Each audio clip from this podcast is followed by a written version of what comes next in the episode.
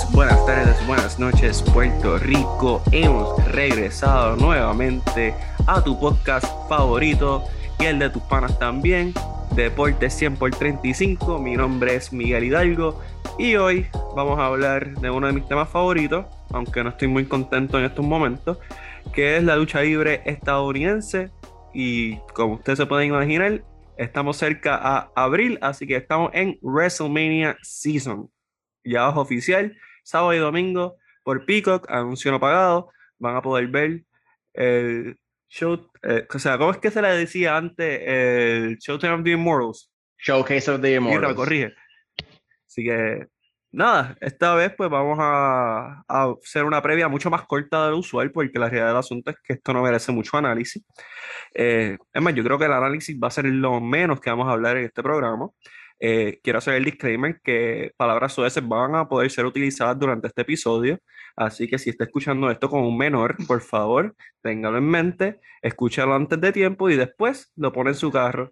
Eh, Hochi te va muy alegre, pero son palabras PG, no te vayas con palabras R, te hago el disclaimer porque eres así. Eh, ya he presentado a dos de los tres integrantes, pero les voy a hacer una presentación formal como merecen, porque estos son talentos que están subiendo dentro de la industria de la lucha. Primero vamos a presentar al de la casa, el productor, el que nos da mute, el que nos da record, el que nos dice a qué hora tenemos que grabar, la risa más contagiosa del negocio, el gran Jonathan Basabe, ¿qué está pasando? ¿Qué es la que hay? ¿Qué es la que hay, mi gente? ¿Tú sabes qué? Yo nunca hubiese pensado que además de yo hablar de deporte, la gente me dijera, diablo, vas a ver, tú también ves lucha libre y mira, sí, veo lucha libre, soy fanático desde la corta edad de los siete años. Pero eso no viene al caso. Yo siempre estoy feliz de la lucha libre. De WWE, pues, WrestleMania. Eh, eh, muchos aquí dentro de este, de este grupo, que no vamos a adelantarme, hemos tenido un voto de vamos a descansar un poquito de la toxicidad de lo que es WWE, porque no nos está satisfaciendo como fanáticos que somos, pero como son para ustedes, para el fanático que quiere escuchar, quiere escuchar un análisis de primera, donde aquí se dice primero más que en otro lado. Pues mira, nosotros hicimos ese sacrificio y venimos hoy para hablarte de WrestleMania un poquito. Así que nada, yo estoy feliz por estar aquí. Sé que me, me, me abrí un poquito. Me, no, pero es que excelente. O sea, es como una promoción, la promoción de William Regal cuando debutó exactamente lo que tenía que hacer, no te preocupes. Muchas gracias. Y por eso me disculpé, viste, por eso me disculpé por mi profesionalismo. Y, al que no le guste, pues en verdad se puede ir para el otro lado, ¿verdad? No estoy para nadie hoy. Hoy soy mitad Hill, mitad Face. Me estoy uniendo más a Hochi cada día más. Vamos a hablar con el hombre directamente desde Bayamón, Puerto Rico. El rudo, no, no puedo decir el rudo de los rudos, eso me demandan, pero uno de los rudos más técnicos en la vida, el gran Israel Oyola. ¿Qué está pasando? Estamos aquí, estamos sobreviviendo un poquito ronco, pero hacemos el sacrificio por la fanaticada. No te preocupes, que no vamos a tener que hablar mucho porque es que esta gente nos ha dado tanta porquería que no vas a tener que esforzarte mucho, así que tranquilo. Ellos no se esfuerzan, nosotros tampoco. Exactamente, así que te agradezco que hayas sacado de tu día y de tu salud para estar aquí con nosotros.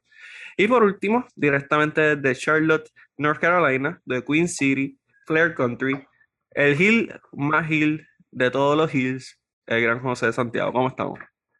Pues estamos aquí feliz y contentos como siempre de estar con ustedes hablando de, lucha libre. Eh, como tú dijiste, no necesariamente estoy feliz hablando de WWE, este, por razones que vamos a expresar en este podcast, a tal nivel de que casi, casi no me da la gana de darle lema al público, pero el público se lo merece. Yo soy un hombre del público. El lema, que también es una lección de vida, no sean mediocres, por favor. Eh, como van a ver en este podcast, vamos a hablar un poquito de la mediocridad que nos está dando WWE en cierto sentido, pues sus luchas no son tan emotivas esta vez, pero ustedes no sean así, ustedes pongan su, su énfasis en todo lo que hacen en su vida. Aquí, ese, es mi, mi, mi lema y mi apoyo del día para todos ustedes. Y es un buen consejo para la competencia, hagan las cosas bien para que estén en el mismo nivel que nosotros, pero eso no viene el caso. Eh, Omar se supone que se integra en algún momento. Omar está con el síndrome de double online. Se cree que esto es cuando él diga y él no Roman Reigns. Así que nada, en algún momento se integra. Está, en la fila de Chick-fil-A, eso está eh, todavía esperando llegar. Ah, está como el pana, que no estuvo en el pasado, pasado episodio, pero hoy está enfermo y está aquí. Así que vamos, vamos a felicitar a Isra por su sacrificio. Espero que haya valido la pena la fila de Chick-fil-A. Ahora,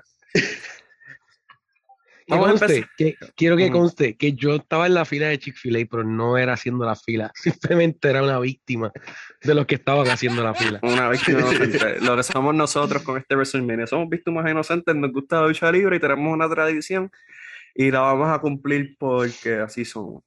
Nada, esto es el evento más grande que tiene WWE durante el año. Y Vince decidió que los 25 luchadores que tiene firmados, porque todos los demás los votó, pues los voy a meter todos en una cartelera, haga sentido o no. Así que no vamos a hacerle la típica previa donde vamos a analizar todas las luchas, porque uno son dos días de lucha. Dos, tengo de meta que este podcast dure menos de una hora y 20 minutos y lo voy a lograr. Y tres, en realidad no quiero, no tengo, no me da la gana. O sea, prefiero analizar WWC y eso es mucho decir. Así que imagínense qué malo es esto. Vamos a empezar con una noticia pos- no positiva, pero una noticia que sí me, como que me dan ganas de hablar, porque lo demás no me dan ganas de hablar.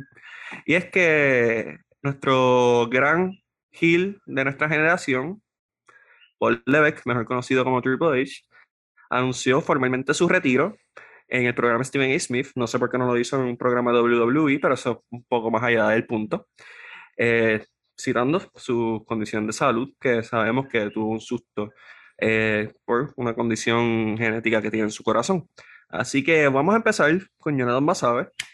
¿Qué representó Triple H para ti cuando estaba activo dentro del cuadrilátero? ¿Qué representó Triple H? Mira, sencillo. Esto es sencillo.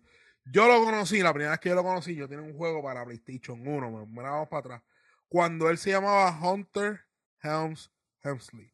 Cuando literalmente era un tipo de Greenwich, Connecticut, donde era más alto que todo el mundo. Ahí se le estaba viendo ya a nuestro amigo Triple H un poquito, un poquito de lo que puede ser. Era buen luchador, inclusive si él no hubiese hecho el curtain call, como se le conoce, cuando Scott Hall y Kevin Nash se fueron de la, de la, de la compañía, él hubiese sido el ganador del famoso King of the Ring que nosotros todos conocemos por Stone Cold y Stone Cold convertirse el 316, porque el que iba por ese camino era Hunter Helms Hemsley. Pero la evolución de Triple H, cuando empezó a hacer The Generation X, cuando se juntó con su amigo Shawn Michaels, ahí fue donde literalmente Triple H enseñó sus verdaderos colores y lo que podía lograr con un micrófono. Y no solamente con un micrófono, que él era Gil, pero la gente lo quería como si fuese un babyface. Pero, ¿dónde vimos el apex de nuestro amigo Triple H? Fue cuando, se, cuando Shawn Michael tuvo que retirarse de lamentablemente y tuvo que Triple H coger la rienda no solamente de Generation X, sino de su carrera, porque todo el mundo le decía que él era, mira, second fiddle para, para Shawn Michael. Y nada malo con eso, Shawn Michael estaba también en el de su carrera. Ahí donde vimos el verdadero Triple H. Triple H convirtió la lucha libre en un juego psicológico. Cuando fue evolucionando poco a poco, lo convirtió. Es un es una mente maestra dentro de lo que es la lucha libre. Es como, como un ejemplo. Es como, y voy a traer este ejemplo. Voy a traer este ejemplo para todos esos fanáticos que me dicen que soy hater. Voy a, voy a traerlo con un deportista, con LeBron James. Mucha gente dice que LeBron James tiene una mente privilegiada para el baloncesto a la hora de recordar jugadas, recordar momentos eh, y toda la cuestión. Triple H tiene esa mente de poder hacer la lucha libre, hacer luchas que, que sean coherentes. Eh, encontrar, eh, eh, hacer momentos icónicos, inclusive con luchadores bien porquería, como fue una de las últimas pelas que tuvo con Bautista, que la lucha fue buena, pero ¿por qué? Porque Triple H la hizo buena. Lo que quiero terminar con esto es, Triple H para mí fue una figura bien importante dentro de la lucha libre, porque la llevó a otro nivel, como luchador y como productor. Inclusive, el mejor producto que estaba tirando WWE antes de que Triple H le pasara lo que le pasó, era NXT. Y era donde él tenía el input mayor. Y eso es lo que pudo haber sido WWE, pero lamentablemente ahora mismo Triple H no se encuentra y Vince McMahon cogió NXT y ya vemos lo que está pasando. Muchas gracias, Jonathan Basabe. Isra, voy contigo. Y esta pregunta, literal la pensé pensando en ti. ¿Dónde? O sea, déjame, déjame formularla mejor. ¿Dónde tú tienes a Triple H en tu lista de mejores heels que tú has visto en su peak? O sea, que ya estamos excluyendo a Ric Flair porque Ric Flair tiene como 95 años. ¿Dónde está Triple H en tu top, en tu, en tu lista de mejores heels en la historia? Mira, si, si tenemos que ver, te voy a hablar en términos de opinión personal no, y no objetivo. En mi opinión, Triple H es, es mi molde para lo que debe ser un heel. O sea, Triple, Triple H es, es- es esa combinación perfecta entre el, el body language, que, que, el, que el tipo sabe que, que es mejor que tú, pero no tiene que decirlo, la manera en que se expresa, la- las cosas que hace on the fly, porque son, eh, como dijo, como resaltó Basabe, son esos detallitos on the fly que él le añade a, su, a sus historias, a sus luchas, a sus interacciones, que, que es, lo, es- es lo que lo hacen él. Y, honestamente, si, en, en cuanto a los top heels, eh, eh, yo, lo, yo lo tengo en, en- en mi primer lugar, en mi opinión personal. Si fuésemos a hablar objetivo, pues ya esa es otra conversación, pero como me entraste excluyéndome a Ric Flair, yo me voy a limitar a mi opinión. Él es el molde para lo que debe aspirar a ser un heel. Digo, objetivamente, ¿crees que cambiaría tu respuesta aunque no esté Ric Flair? Sí, sí, porque mm, claro, hay, hay que, hay que hay que poner en perspectiva que muchas de las cosas que él hace, pues él, eh, son influenciadas por otros que vinieron antes que él. So, eh, esa, esa es otra conversación completamente aparte. Ok, te la compro, te la compro. José Israel Santiago, usted es un heel de naturaleza, le gusta el odio de la gente, aunque dices que amas a tu público, es algo bien irónico, pero pues es algo que se entiende. Creo que Sayo Vega igual, ¿no? O sea, creo que tienes un buen ejemplo ahí. ¿Qué storyline de Triple H te llevarás contigo ahora que sabemos que no va a regresar a un cuadrilátero? Ya me pusiste difícil. Storyline como tal. Pues mira, te voy a decir la primera que, que puse cuando me enteré del retiro. Fue la de Triple H contra Shawn Michaels. Contra Shawn Michaels volvió por en los 2000, empezando en los 2000 En SummerSlam. eh, en SummerSlam. Ujú. Por el simple hecho de que eso, yo entiendo que ahí fue el comienzo del Reign of Terror de Triple H en los 2000, con el, cuando entramos al Ruthless Aggression Era como tal.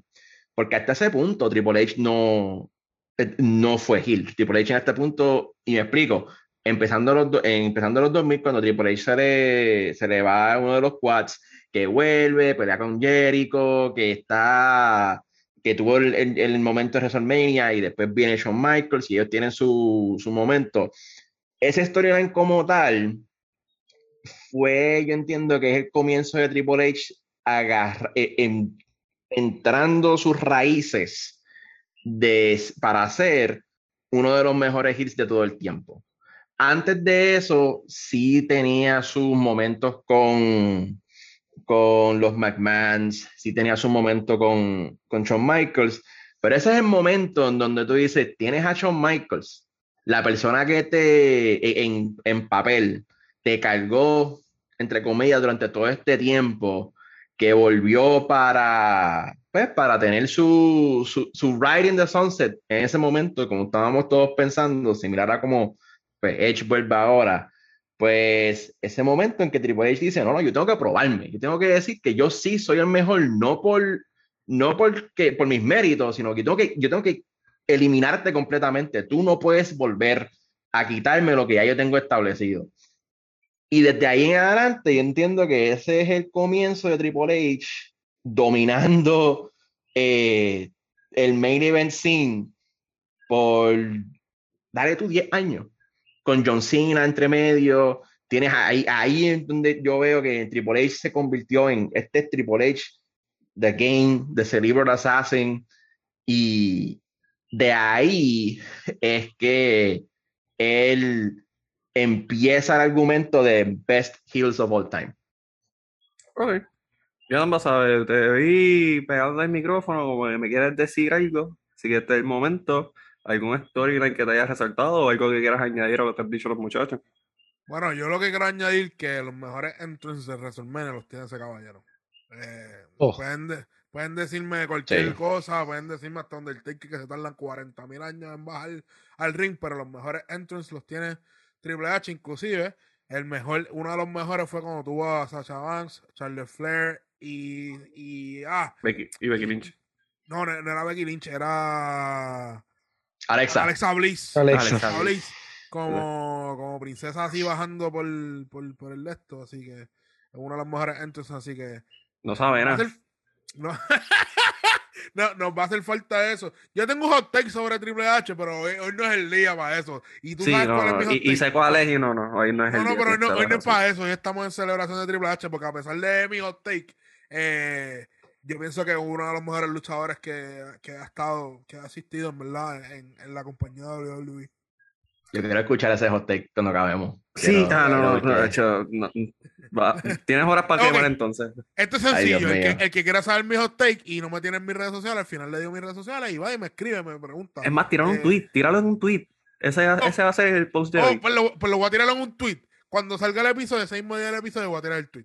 Búsquenlo, búsquenlo. Lo voy a Sí, retweet búsquenlo. también. Ok, so, Triple H. Mira, yo empecé en la lucha libre cuando Jericho le, ganó el Undisputed Title a Stone Cold y The Rock en una misma noche.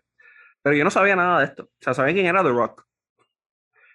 Y un día, random, como que encontré el canal TNN y como que había lucha, había una, una jodienda ahí, qué sé yo.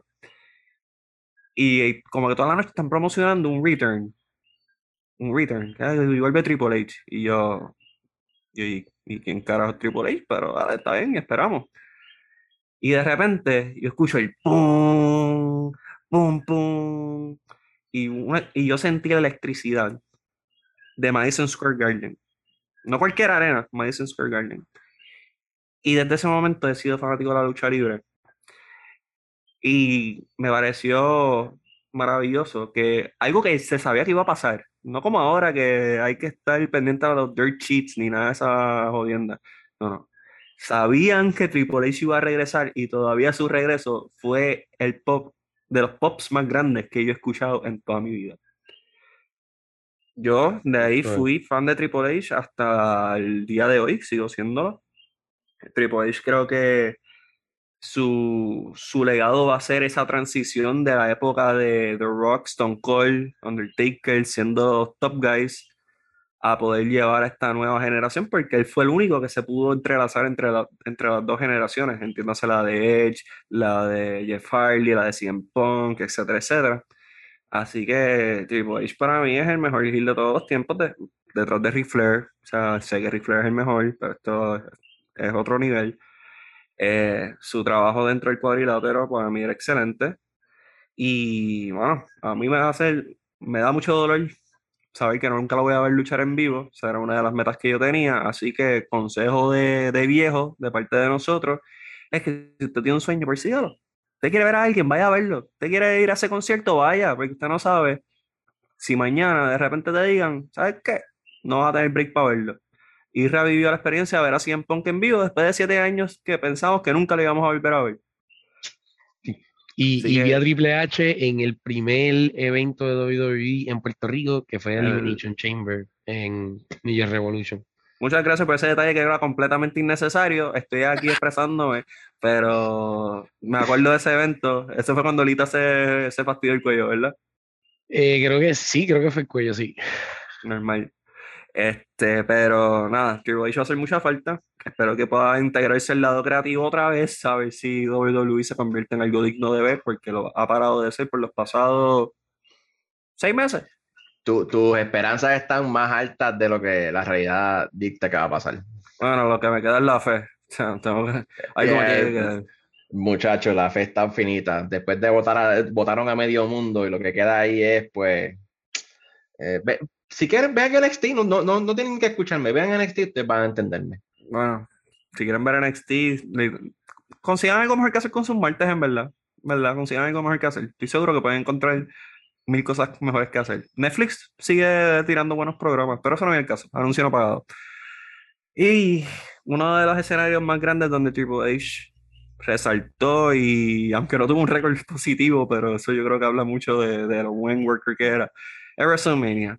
Y WrestleMania, pues este año es el the most stupendous WrestleMania in history, porque es en Dallas, Texas, y es en un estadio de fútbol, gran cosa, algo que nunca ha pasado antes, bien gracias.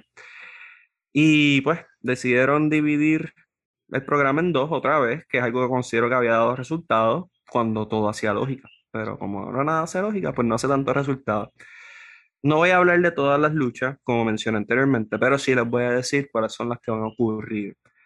Eh, WWE, desorganizado como son, han dicho unas luchas que son sábado y en verdad son domingo y viceversa. Así que yo los voy a dar en la mejor manera que es posible. Si estoy incorrecto, pues échale la culpa a WWE o al otro programa, en verdad, porque también los leemos a ellos. Sábado, supuestamente, van. Ahora mira, Miguel, te puso en mute. Te puso en mute. Miguel, Sí, muchas gracias eh, no, por no, no, mutearme. Yo sé que tienes el poder, yo sé que tienes la habilidad. El Eh, poder. yo, yo sé que tú odias a Triple H, pero eso no es mi problema ni mi culpa y que sea la última vez que tú me haces esto en público. Espérate, él, que- él odia, él odia a Triple H. eh, Es que el hot take que tú vas a ver en Twitter vas a poder no, realizar. lo va- no, él, él va a tener la primicia. Él va a tener la primicia. Sí, sí. yo, quiero- yo- sea, yo tengo ganas, yo tengo ganas de pelear hoy. O sea, con, el, con el pana que conocí el lunes, tengo ganas de pelear. Estoy loco por pelear. Pero no, no va a ser ahora porque nuevamente tengo una meta de hora y 20 y si vas a ver ese hot take, vamos a estar aquí media hora nada más en eso. Así que, nada, vayan a Twitter. JD Basabe 1, ¿verdad? JD Basabe, JD Basabe. JD Basabe en Twitter. Van a poder leer el hot take acerca del el segundo mejor heel de todos los tiempos, que es Paul Levesque, mejor conocido como Triple H. Antes de que el Jonathan Basabe me muteara, estaba diciendo que el sábado de WrestleMania su, Drew McIntyre va a luchar con Happy Corbin. Eh, se supone que Becky Lynch lucha con Bianca. Eh, Kevin Owens va a entrevistar a Stone Cold. No piensen y sean ilusos que va a ser una lucha, va a ser una entrevista donde, pues, eh, Seth va a luchar con un luchador que nadie sabe quién es, aunque sabemos que hay dos posibilidades. Los usos en última hora van a defender entre Nakamura y Rick Books. New Day, eh, Xavier Woods y, y Biggie, y Biggie, Dios lo bendiga, eh, y Kofi van a luchar contra Sheamus y Rich Holland, que no entiendo por qué le están dando un foro a WrestleMania, pero eso lo hablaremos más tarde. Y Rey Misterio y el hijo de Guerrero van a luchar ante Miz y el hombre de Dorado Puerto Rico, Logan Paul. Nada, Él es el gallito dorado. El gallito. El gallito dorado de Gallito Puerto dorado de Rico. dorado. Mira, mi gallito acaba de llegar, así que voy a presentarlo antes de hablar de Logan Paul. Así que, Omar, saludos, bienvenido.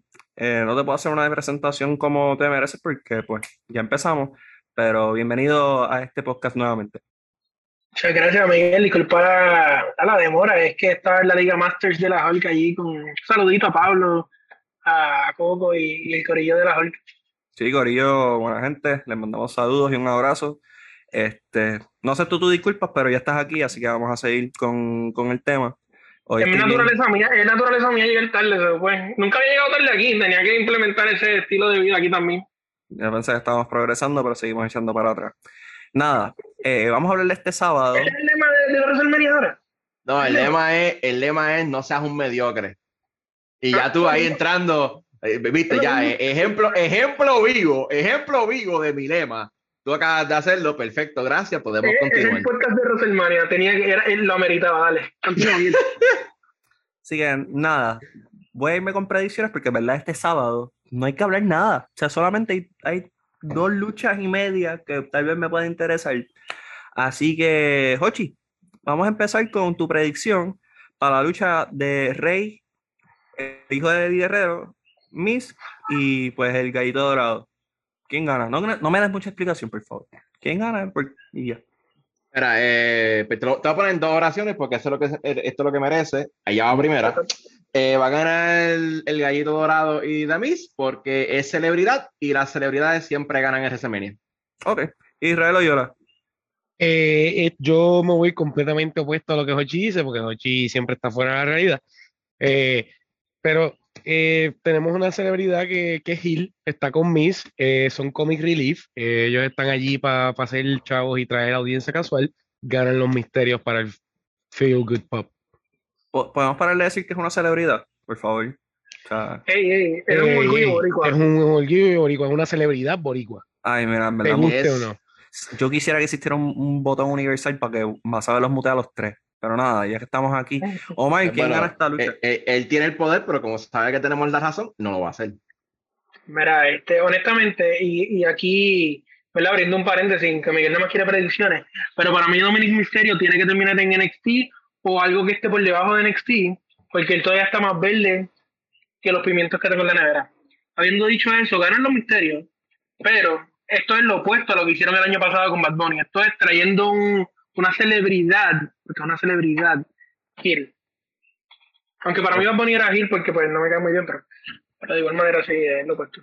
Irónico, fuiste al concierto, pero está bien, vamos a pensar. Este, Eso no viene el caso. A mí me regalaron la taquilla. No, pero igual, es que Israel hizo un comentario fuera de lugar al principio, antes de que ingresaras, y pues estoy molesto con todo el mundo. Así que no te enterarás después que se acabe este programa. Eh, vas a ver quién gana entre los Lucha Father and Sons y Logan Paul y The Miz. Va a ganar Logan Paul y Damis porque Logan Paul tiene muchas promociones de boxeo que vienen por ahí, muchas vainas, y no puede verse flojo. Tiene que verse fuerte. So, gana Logan Paul y Damis. Mira, lo que Puede, va a pasar puede es, que le dé un, no- puede que le dé un knockout a Rey Mysterio, es verdad. Tú tienes toda la No, razón. no, mano. no. Lo que va a pasar es, eh, they've been building up a que Logan Paul va a coger un 619, va a coger el 619 y Pero va a ganar. es- pero va a ganar. O sea, Damis Pero- va a asegurarse de que va a ganar. También puede ser que coja el 619 y el pin se lo coma a. No Sí, Miz pin. Pa- para ayudar a Miguel, hemos gastado demasiado tiempo hablando de esta estupidez de lucha que no merece. no, sí, sí, sí, No, la realidad del asunto es que aquí perdimos todos, perdimos todos. Perdimos todo. Y la única ganadora en realidad es Amanda Serrano, que va a ganar un, un millón de dólares por luchar, eh, por pelear en abril 30 en Madison Square Garden ante Katie Taylor, pendiente de ese podcast con Javier Sabat y Jonathan Basabe. Eh, y Dominic Mysterio a WWC a luchar con Eddie Colón. Muchas gracias. Entonces, eh, Y también, y, y también va a perder contra él. esa te la acepto, esa es más aceptable. Pero no vamos a hablar de eso porque también me voy en otro rant. Este, Kofi y Xavier contra Sheamus y Rich Holland. Omar, ya que estás aquí, pues dime quién gana. Pues honestamente debería ganar Xavier. Pero. A mí, es que el problema de, el problema de Richard yo no sé por qué está en el main card. Que sé, vamos a dejarlo ahí. La realidad. Esa es mi opinión sobre esta lucha. No sé ni por qué está en el main card. Ese es lo más inteligente que he escuchado en todo este podcast y hemos dicho muchas cosas muy precisas. Eh, Isra, dime. Eh, honestamente, no, entiendo que debe, debe perder Rich Holland. Todas las luchas que esté Rich Holland las debe perder. Así que voy a decir que pierde Rich Holland. No va a ganar el otro, va a perder Rich Holland. Ok. Eh, wow. Eh, haciendo coro, va a, va a ganar New Day debido a- pa- al Feel Good Moment para pa Biggie. Y cuidado si, si Biggie está como que envuelto de alguna manera, quizás sale como que una mi- mini promo y después ellos los tiran. Eso es lo que va a pasar. ¿Qué vas a ver? Va a ganar el New Day, en verdad. Eh, es como que un redemption para Biggie. Como que lo vamos a hacer para el storyline. Como que, ah, tú le ganaste a mi pana, pues mira, ah, esto es lo que va a hacer. Esto es lo que nosotros podemos hacerte a ti. Así que va a ganar. Mira, En, ver- en verdad, esa lucha es la más smoke break de los smoke breaks que he visto en mi vida, pero pues. No, no, este no. No, no, no está Smoke Break. Más Smoke Break es de Miz con Logan Paul y los. Y los. Y los. Y los. ay, y, los- y Father and Son. Que esta. Esta lucha va a estar por lo menos buena. Ey, eso es Stepfather, ¿oíste? Stepfather. Exacto, Stepfather. Mala Gracias. mía, mala mía, este Father. Este Father. Como quiera, van, do- van dos luchas que son Dos boquetes. Mediocres. Dos boquetes. Son mediocres, son mediocres. Dos boquetes. Pues di la Eh. verdad, son dos boquetes para hacer WrestleMania. Oye, ¿cuántas horas, cuántas horas dura este WrestleMania? Como, debería durar Son como dos, dos días. Dos Son días. dos, dos días, va a durar fácilmente con ocho horas. mm, 10, porque son dos, dos- horas de pre-show, tres horas de eventos o cinco cada día. Que puede hacer un WrestleMania bien bueno con los poquitos luchadores que tiene, pero no. ¿Con qué luchadores? ¿Con qué luchadores si los votaste? Lo que Pero tienes un ahí día. es un re- lo que tienes es un resuelve. Literalmente, esto es una mediocridad de eventos. Mira, Están llamando, mira, est- están llamando a, imagínate, me- sé que me estoy adelantando, pero están llamando a Stone Cold para hacer este WrestleMania relevante. Eso te lo dice todo. Este, yo lo que estoy molesto es que Dunne, ya no se llama Dunne, uno, y que pusieron a. Richard a luchar por encima de. Pete Dunne. Así que vamos para el próximo. Eh, los usos contra Nakamura y Rick Books. Otra lucha que sin historia, sin propósito. Eh, Hoji, ¿quién gana esta lucha? Eh, los usos para seguir que el Bloodline es fuerte. ¿Por qué tú dices el Bloodline con tanto desdén? Eh, no es para el Bloodline, es para WWE. Despectivo, sonó despectivo. Sonó Sí, despectivo. Respete. Respeto a quien respeto, por favor. Guatabe, muteala, Guatabe. Mira, cálmate, cálmate, que, que- que aquí estamos hablando de algo mediocre, así que me- se, se merece un tono mediocre. Omar, ¿quién gana? Ganar los usos. Cómodamente ganar los usos, digo, en no cómodamente. Va- va- yo- para mí va a ser mejor lucha. Y esto, para mí va a ser mejor lucha de lo que la gente espera. Porque honestamente los luchos, los usos siempre tienen muy buenas luchas. Nakamura, vamos, desperdiciándole el talento, pero ni modo, está, está ahí. Y pues Rick Books es un como un luchador promedio, como comedic relief, pero hace su trabajo. Y es un intro, es un intro brutal para no usar la otra palabra, un hito brutal, el de Nakamura va a ser de WrestleMania, eso te lo aseguro. Ok, Omar hizo un análisis de esta lucha, ya, ya viste, por eso es que yo tengo que tomar control. Isra, dime, dime. Aquí ganan los usos. Simple y sencillo. Vas a ver. ¿Qué pasó? Cuéntame. ¿Que quién gana? Vas a ver, está tan, vas a ver, sabes es tan boquete que no sabe ni qué lucha estaba hablando. mira. Mira, mira, es que estaba leyendo un review de algo de WWE, pero mira. Eh, en la lucha entre los usos y. Ay, espera. Nakamura y Books. Loco, en verdad es que están boquetes. Eh, loco, ok. Venga, voy, a, dale. voy a decir esto, voy a decir esto, voy a decir esto, Va a ser la mejor lucha de la noche. voy a decir esto. Si los usos pierden, Brock Lesnar le gana a, a, a nuestro pana Roman Reigns. Pero me, voy a- me estoy adelantando un poquito. No, no lo puedo mutear porque Bastante. que tiene el poder. Pero me voy adelantando. Pero yo voy a explicar por qué. Yo voy a explicar por qué. Pero yo tengo mi análisis. Yo tengo mi análisis de, la, de esa pelea separado a esto. Pero, No, pero que- pienso que si pasa eso, eso es lo que va a pasar allá. Pero nada, tengo mi análisis allá. Va, a gracias. ganar, va a ganar los usos. Va a ganar los usos. Y de dicho sea de paso, le mandamos saludos a Jorge Feliciano, la enciclopedia de la lucha libre puertorriqueña, que hace unos días en el chat nos mencionó que sí, qué movidas están prostituidas dentro de la lucha libre. El Super Kick es uno de ellos y los usos son de los mayores abusadores de ese tipo de movidas. Así que le mandamos saludos a Jorge Feliciano tempranito en el podcast. Yo quiero aclarar que esa lista ya la vengo dando desde hace dos años.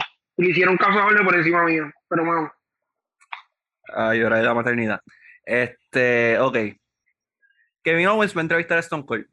Omar, te voy a dar el privilegio de hablar primero de esto. Porque, uno, sabemos que Kevin Owens es uno de tus favoritos. Dos, sabemos que Kevin Owens ha hecho esta promo sola. Y tres, pues, Ha sido un Cold. monólogo. Kevin Owens ha hecho un monólogo de storyline. Él básicamente, bueno, hasta se vistió de Stone Cold, vamos. Literalmente, Kevin Owens ha hecho lo mejor que ha podido hacer con lo que le han dado, porque Stone Cold ni siquiera ha salido. ¿Sabes? Ellos han estado guardando ese pop para el WrestleMania, claramente, pero mi opinión es que, pues, como no es una lucha, porque la gente realmente tenía la ilusión de que esto fuese una lucha, pues ya Stone Cold no va a luchar. Pero la realidad del caso es que Kevin Owens ha vendido tan y tan y tan bien esta historia que realmente quiero ver el segmento. Realmente lo quiero ver. Y es Stone Cold. Yo no veo Stone Cold todos los días ni todos los años. so, quiero ver qué van a hacer con él. Para mí le va a pasar como tal, le va a hacer la última Stoner que él va a hacer en su vida. Y así le va a dejar la movida, pues ahí la tiene. Lo estoy bendi- te estoy bendiciendo, gordito. me gusta, me gusta. Y acá, yo te, te voy a hacer esta pregunta. Porque las preguntas como que curiosas te las quiero dar a ti hoy. Porque tú estuviste en el episodio pasado por la fila de Chick-fil-A. Eh, el castigo. Sí. Kevin Owens. Kevin Owens tuvo una buena riña con Roman Reigns en el año pasado. Eh, ha sido uno de los mejores luchadores del mundo por mucho tiempo. ¿Crees que este es el año que Kevin Owens va a recibir un main push? No lo creo. No lo creo. Eh, posible que a lo mejor el año que viene, pero todavía veo que lo están utilizando para fortalecer el midcard. Eh, WWE no tiene un, un midcard muy interesante. Y es, No tienen un y es main así card el- interesante. un midcard interesante. El, el, main card. el main card le- le- les struggle. Tuvieron que tirar el campeón contra campeón para hacer un, WrestleMania grande. Así que, de verdad que no, no, no veo que, que lo estén utilizando en main event todavía. Oye, no te voy a hacer una pregunta, pero sí te voy a dar tus minutos para que hables de Kevin Owens, porque sabemos que es uno que te representa. Lo has dicho tú, no lo digo yo. Así que voy a dejar que hables Perfecto. de lo que ha sido Kevin Owens durante estas pasadas cuatro semanas. Pues, sinceramente, lo que ha hecho Kevin Owens es seguir demostrando semana tras semana por qué eres uno de los mejores en el micrófono en el mundo. Eh, él literalmente ha cargado este storyline eh, un 99.9% del tiempo que llevan en, en cable. Digo eso porque Stone Cold dijo, sí, acepto. Voy a darle el poquito de crédito que tengo ahí. Honestamente, eh, este build viene un poquito de la nada por el simple y sencillo hecho de que WWE no hace planes a larga duración y yo no, yo soy de los pocos que no necesariamente quiero ver esto. Pero yo, voy, a, irme en contra de lo que han dicho, porque sí, es Stone Cold, va a haber un pop, va a estar cool y todo, pero yo si lo dije en el podcast pasado que hablamos de WWE, lo tengo que decir ahora, yo no estoy necesariamente enfocado en, el pasado. Stone Cold, ¿qué va a hacer ahí? No puede luchar, porque es demasiado poco tiempo. Una Stoner, ok.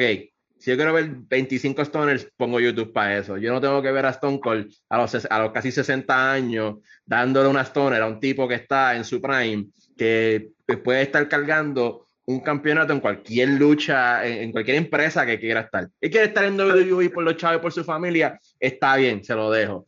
Pero, sinceramente, no. e- e- El, el amor por lo que él está haciendo está ahí, pero no. No me hace falta ver a Stone Cold por cinco minutos entrando y haciendo un stoner con cerveza. Ok, ya dan vas a ver. Pregunta completamente irrelevante el tema, pero sí te voy a preguntar, ¿cuántas cervezas se va a dar Stone Cold? ¿Cuál es el over-under de cervezas que se va a dar Stone Cold en esos 10 minutos de promo que va a estar en- dentro del cuadrilátero? Dos. Dos. Dos cervezas nada más. Dos cervezas. Over-under.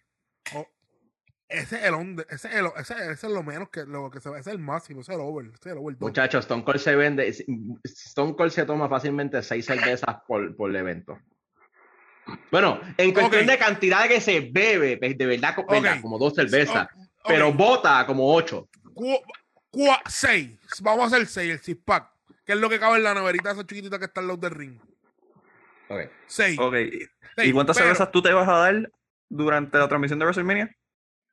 Ah, es Oye, más, ¿hay ese algún día- juego? ese ¿Hay día- algún juego de WrestleMania? no, no, vamos a hacer juego. WrestleMania de Game. No lo vamos a hacer. Lo, paramos Lo el podemos hacer. Cada vez que venga una lucha en porquería, nos vamos a dar un shot de chichadito. Pues Omar, te. Omar y No los espero en casa duro. porque no, no van a poder guiar. No duro, Mira. no lo digo hasta ahora. Eh, yo creo que van a ser seis. Yo creo que van a ser seis. Pero yo quiero decirte algo, Miguel. Es verdad lo que dicen. Que por, por dinero baila el mono. Literalmente Kevin Owens está siendo tan desperdiciado. Tan desperdiciado. Un luchador de su calibre. Teniendo que cargar una promo. No una lucha. Teniendo que cargar una promo sin su contrincante. Literalmente.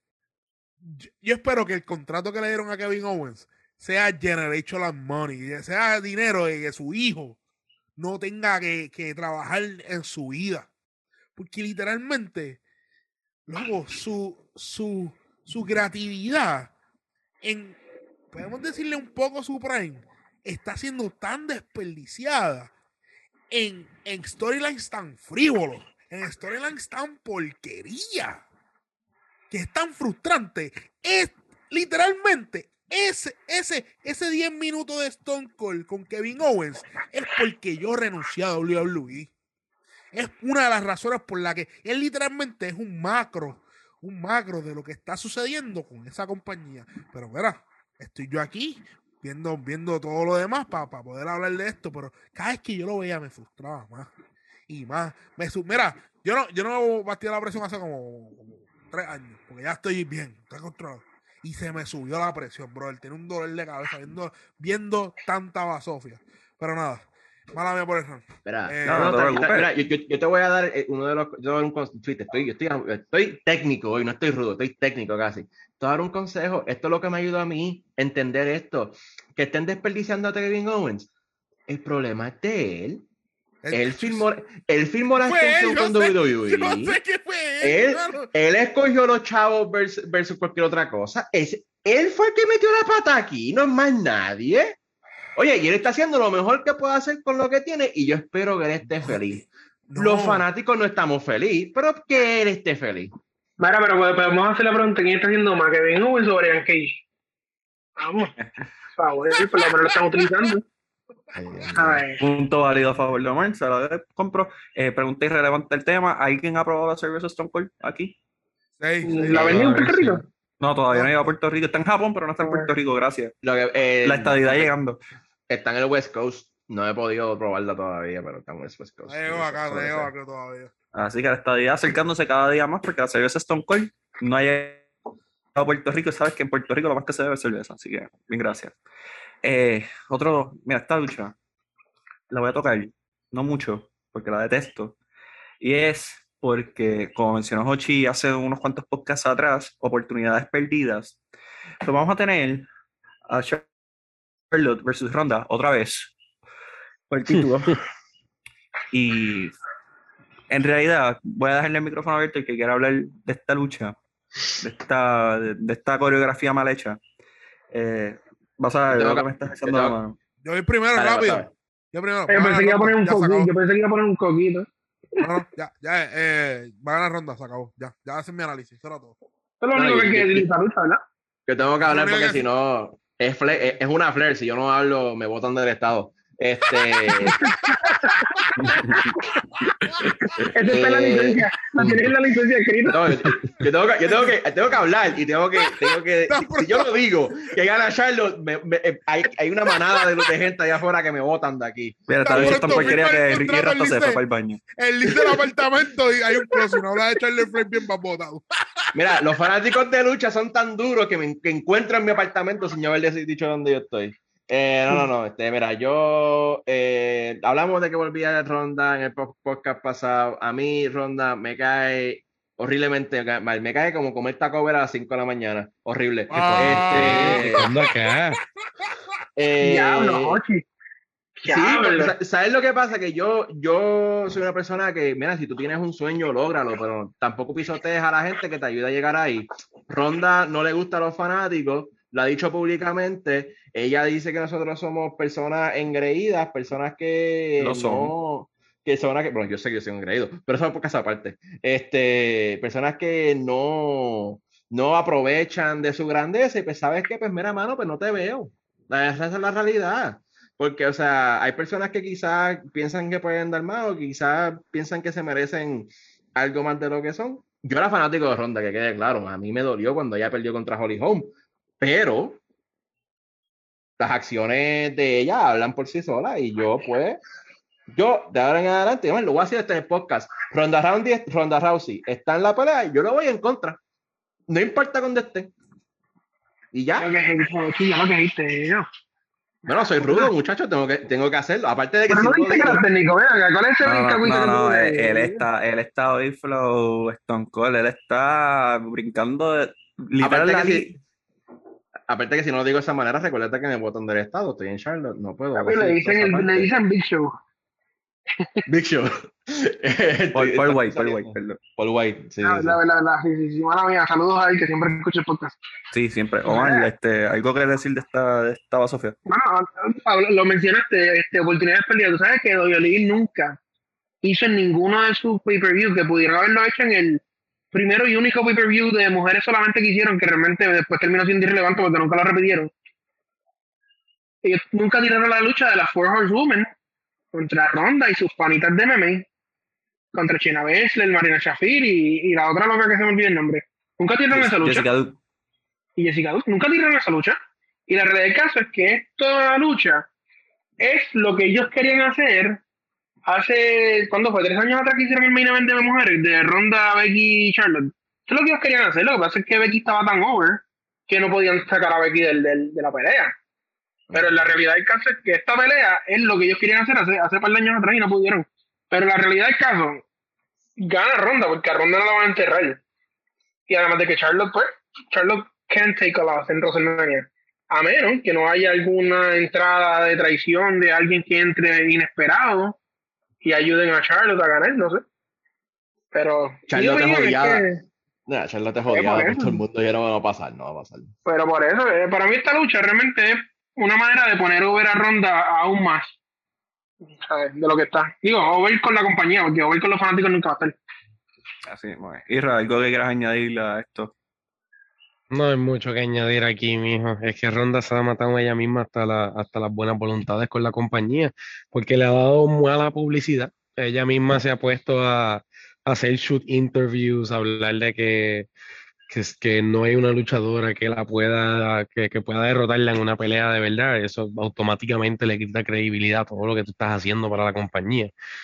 Así que en realidad no debe estar ganando, no les conviene que gane tampoco. Honestamente, deben de terminar de usar la ronda y dejarla que expide ese contrato y que se vaya para su casa, porque ella claramente no quiere estar allí. Charlotte Caramba, debería traer a Amanda Núñez a la esquina. O sea, solamente para Sí, esa sería, esa sería buena. Ah, y, y- y último comentario que voy a decir de esto, que ya he hablado demasiado. Eh, sí, porque si acaso alguien hace el comentario de que los- nosotros los fanáticos no podemos aguantar crítica ni nada de eso. El mismo Mac Jackson ha dicho en podcast y en persona de que nosotros los, los fanáticos de lucha libre somos tóxicos.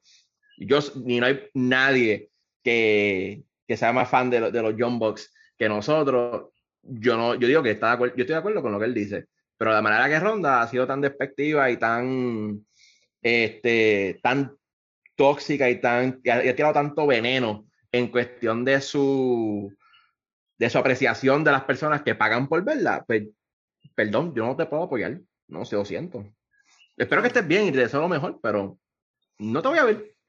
Es un caso de que Ronda literalmente se cogió esas opiniones demasiado a pecho. Todo luchador, pues la, la gente me abuchea, déjame empezar a hacer cosas heel, déjame empezar a actuar en contra de Pero es ellos y hablar y- es y, y luchadora. ¿Sabes cuál es utilizarlo, y utilizarlo a tu favor. No ni que un- un luchador para utilizar las cosas a tu favor.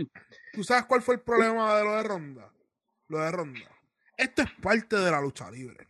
Esto es literalmente parte de la lucha libre. Todo luchador que va a treparse a un ring sabe que tiene que generar dos tipos de emociones. Si tú eres heel que te odien, si tú eres babyface que te amen. La cuestión es que Ronda Rousey entró como Ronda Rousey, no como un personaje. Y ella no supo diferen- diferen- no, no, no hizo esa raya, no hizo esa raya y literalmente ella lo cogió bien a pecho. Ahora sí. Y es por eso que yo, oye, puede ser que hay fanáticos que se fueron bien personal con ella. ¿Por qué? Porque no supieron dividir esa raya. No supieron tampoco dividir esa raya y, y sé que hay fanáticos que se pasan. ¿Pero por qué? Porque Ronda Rousey nunca dejó establecido que es un personaje. Un ejemplo, Brock Lesnar, nosotros sabemos que es Brock Lesnar dentro del ring, Brock Lesnar fuera del ring.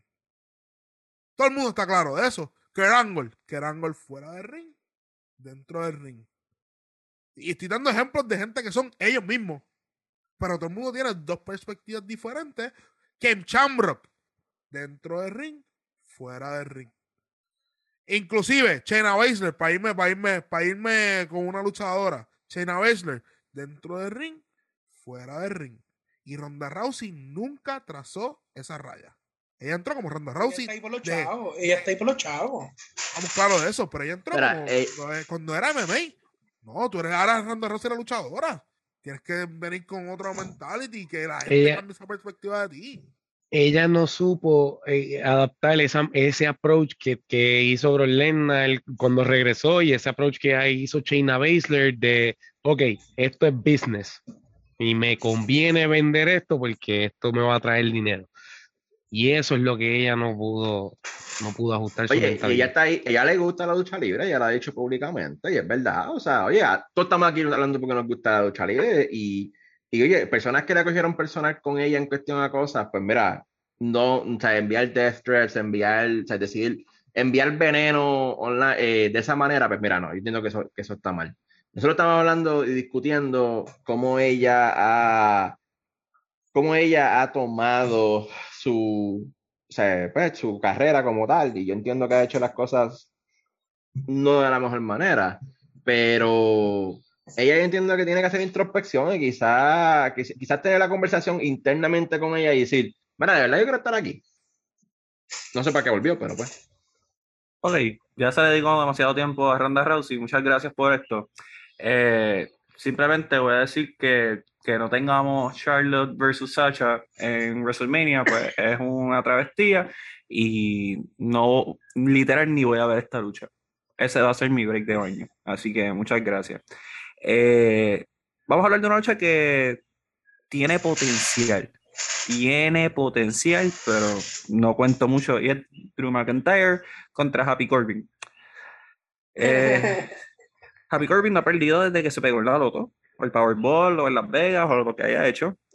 Y Drew McIntyre, pues, ha perdido toda credibilidad después que fue el campeón durante toda la pandemia, y eso es gracias a Vincent Kennedy McMahon. Pero esta lucha Le ganó, le ganó Brock Lesnar, vamos. Le ganó Brock Lesnar. en WrestleMania. Gracias. Exacto. Este, así que hay potencial de que esto sea una buena lucha. Eh, Israel Oyola, yo le voy a dar la oportunidad de que me deje un breakdown de qué esperas de esta lucha y también que me des tu predicción. Eh, honestamente, este, no, no sé qué vaya a pasar mucho en la lucha. Este, están- han estado hinting a, a la separación de, de Happy Corbin y, y Moss. Moss. So, no sé si a lo mejor Madcap Moss tenga algo que ver en, en la lucha, eh. En cuanto a interferencia, pero entiendo que esta lucha debe ganar el Drew McIntyre. Muchas gracias. Omar, pregunta. ¿Será Drew McIntyre la primera persona que kicks out the End of Days? Mm, interesante pregunta, fíjate. Honestamente puede ser. Porque hasta cierto punto Drew McIntyre lo tenían como un monstruo, hasta, o sea, imparable. O sea, el tipo, cuando hizo el comeback a NXT y lo subieron al main roster, realmente fue un push legítimo. Y yo no voy a decir que, que realmente lo enterraron después de que perdió con Brock Lesnar. Pero el problema fue realmente cuando, ¿verdad? Perdió el título, como que perdió relevancia. Pero para mí, mm, Corbin no, por más suerte que haya tenido y por más que no ha perdido y whatever, entiendo que no va a ser el personaje, ¿verdad? el luchador que vaya a ganar la Drew McIntyre en WrestleMania este año. Y entiendo que puede que se salga en End of Days, porque aunque no, ¿verdad? No es un finisher tan impresionante, es un finisher que lo han protegido muy bien a través de los años. So, No, no, hecho, Puede para mí que está sí. bien duro. Es un está buen, bien es duro. un buen finisher. A mí me gusta. No, no, es muy sale. buen, un buen finish, no es el mejor finish de la vida, pero es un, es un- por eso le digo, no, no es el mejor finish de la vida, porque o sea, es es un buen finish, pero para mí hay mejores finishing. Ok. It's Ah, all- Para un big man hay mejores finishing, pero, pero sí, pero es buen finish y lo han protegido muy bien, en mi opinión. Ya la compro, So, la compro. Si realmente se lo van a dar a alguien, se lo tienen que dar a un Drew McIntyre, a realmente un luchador que, que legítimamente se pueda salir de él. Un big man que realmente ha tenido el título, ha sido campeón. Y pues, yo se lo daría, yo se lo daría a Drew McIntyre. No sabes, pregunta que te voy a hacer. Eh, y dato curioso, mi papá es fanático de, de Baron Corbin. Él piensa que lo han manejado Superman.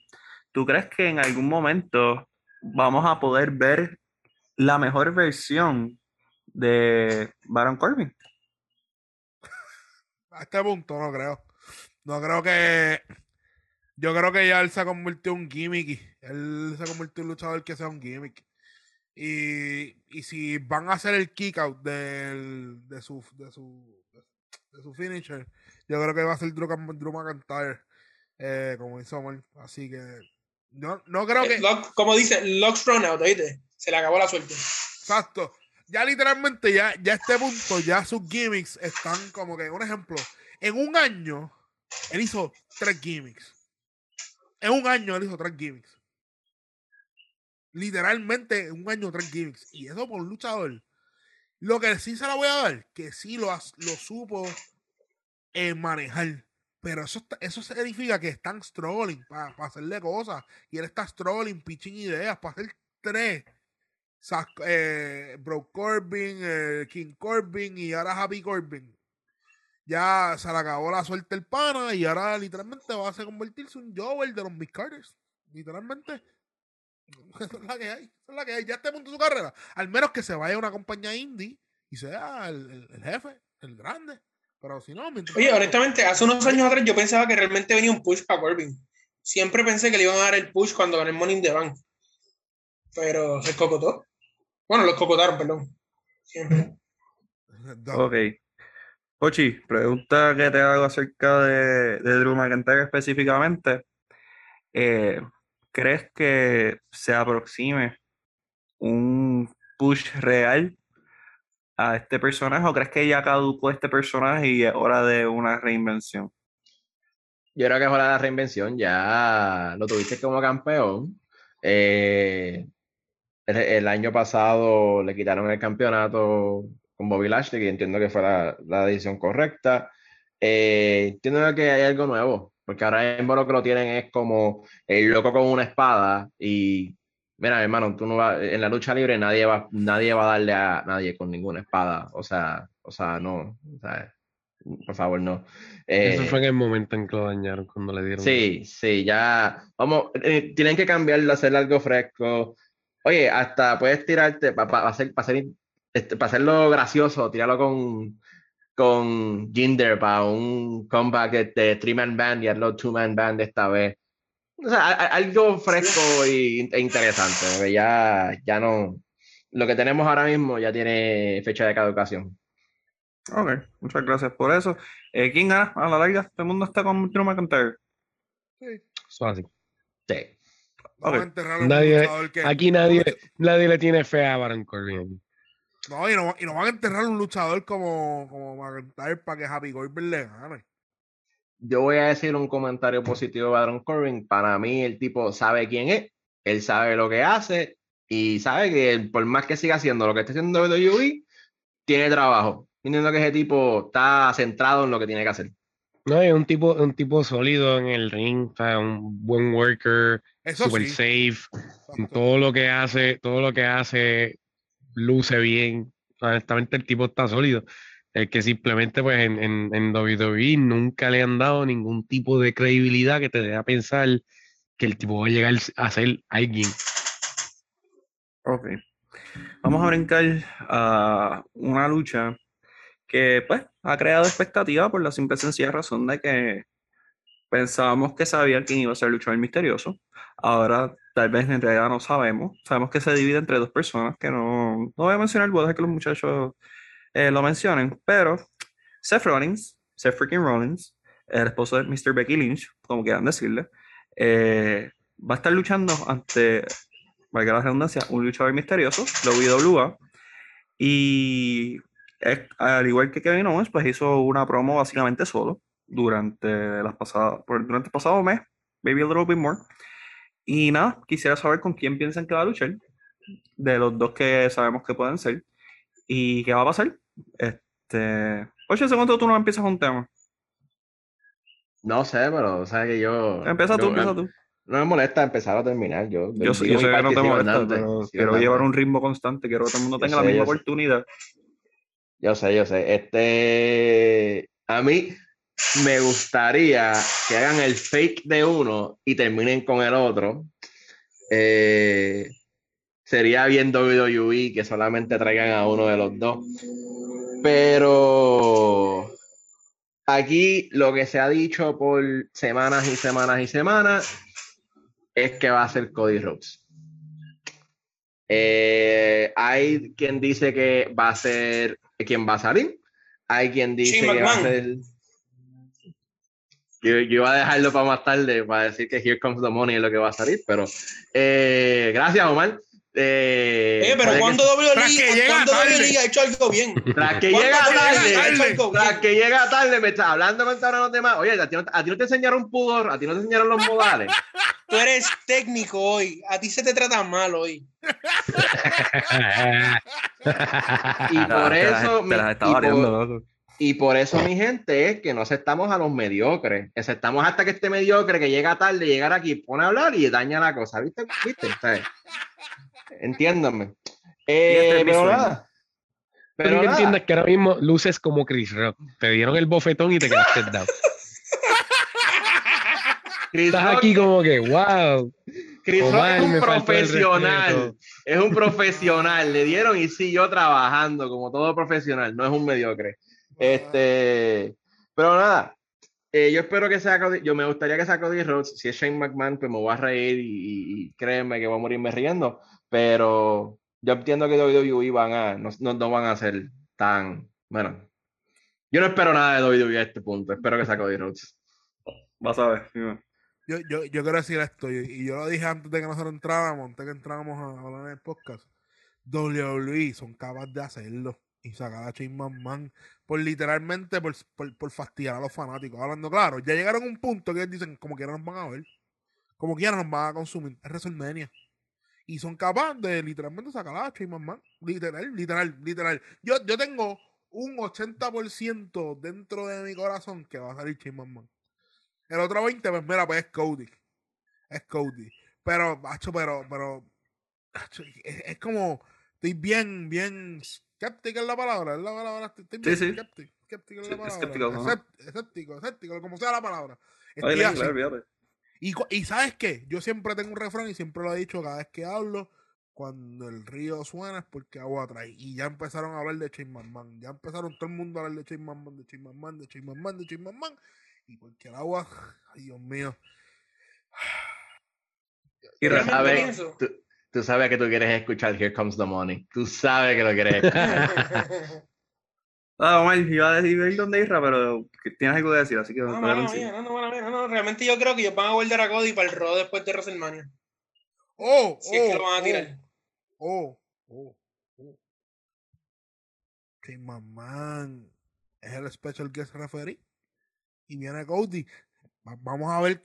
pu- puede ser eso. Puede ser creo que eso. esta gente, no Cae- creo que esta gente tenga inteligencia para eso. Y, y él quiere, y él siempre ha querido como un de esto, él siempre ha querido como un como un, ¿cómo se llama? un programa con Seth Rollins. Y puede ser que Shane McMahon lo, lo fastidie y le gane Cody en su regreso. Y en Raw, Seth Rollins contra Shane McMahon. Y mira, ahí está feliz. Feliz, ahí está, feliz para que tengas tu programa. Eso tiene lógica. No va a pasar.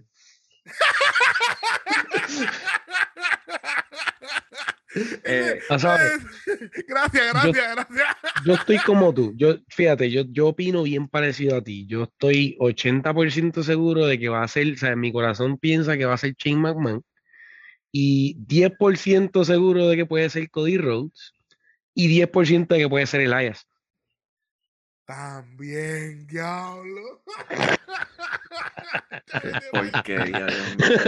Porquería. es- Este WrestleMania es una mierda. Qué porquería. Coño, mano, pero- Isra, Isra, yo te voy a hacer una pregunta. Porque hace unos cuantos podcasts atrás hablamos de quién hacía el personaje de loco mejor, si Becky o, o Seth. Ya claramente creo que Seth se diferenció de todo el mundo. Seth es- o sea, Seth pudiese ser por Dano en Batman. O sea, Seth está muy duro. Sí. Habiendo dicho esto, del 1 al 10, H, es un, un range muy largo, pero está bien. ¿Dónde pones este personaje de Seth comparado a lo que ha sido su carrera? O sea, The Architect, parte de Shield, ¿dónde lo tienes en ese ranking a este Mano, personaje? Yo, yo lo tengo un, nuevo, un sólido 9.5. Sea, que lo tienes, es el mejor personaje que él ha hecho. Eh, honestamente, es, es, it makes sense. Es, es un personaje que abarca un poquito de todo. Es un personaje bien caótico.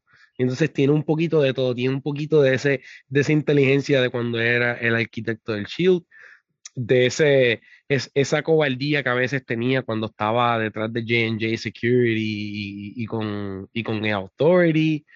Tiene, tiene esos shades de, de- esos aires de grandeza de cuando era el, el Monday Night Messiah. So, él, él tiene como que un poquito de todo. So, honestamente es un, es un personaje bien, bien abarcador, bien como que it pulls everything together.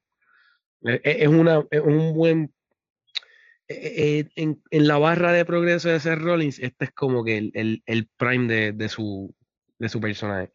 Ok, muchas gracias por su opinión. Y, y perdóname, perdóname, eh, para, No, para terminar de cerrar, es un personaje que si, si miras a lo largo de la carrera de Seth Rollins, su personaje siempre ha tenido un supporting cast. Esta es la primera vez que tú ves a Seth Rollins con Seth Rollins. Ok, ok, te la compro. Eh, ¿Quién gana? O sea, a la larga, ¿quién gana? ¿Seth?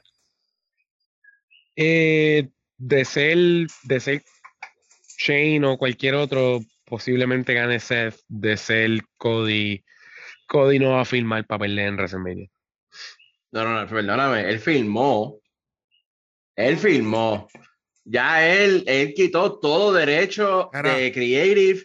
Él no tiene No. nada. Él filmó. No, al contrario, una de las cosas que, se, que dijo Mercer que negoció en el contrato fue Creative Input. No frío. Input.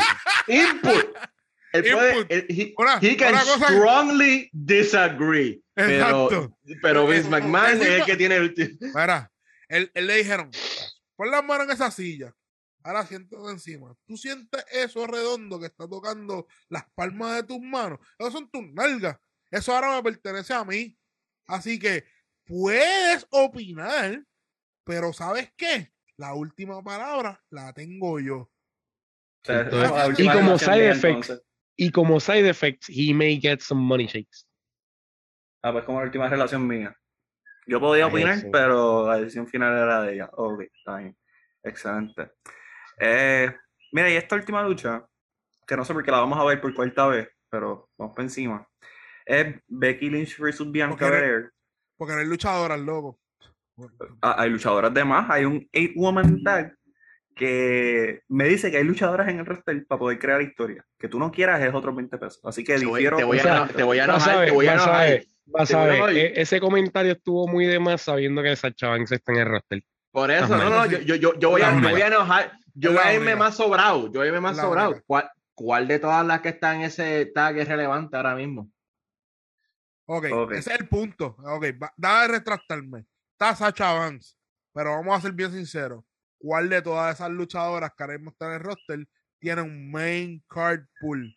Todas Aparte pudiesen. que- todas- si las trabajas, todas pudiesen. Todas son caballas. Ok, ellas trabajan. es- eso es hipotético. La realidad es que ninguna ahora mismo está over. Hablamos de Sasha Banks, que Sasha Banks no ha ganado WrestleMania todavía. Adicional a eso,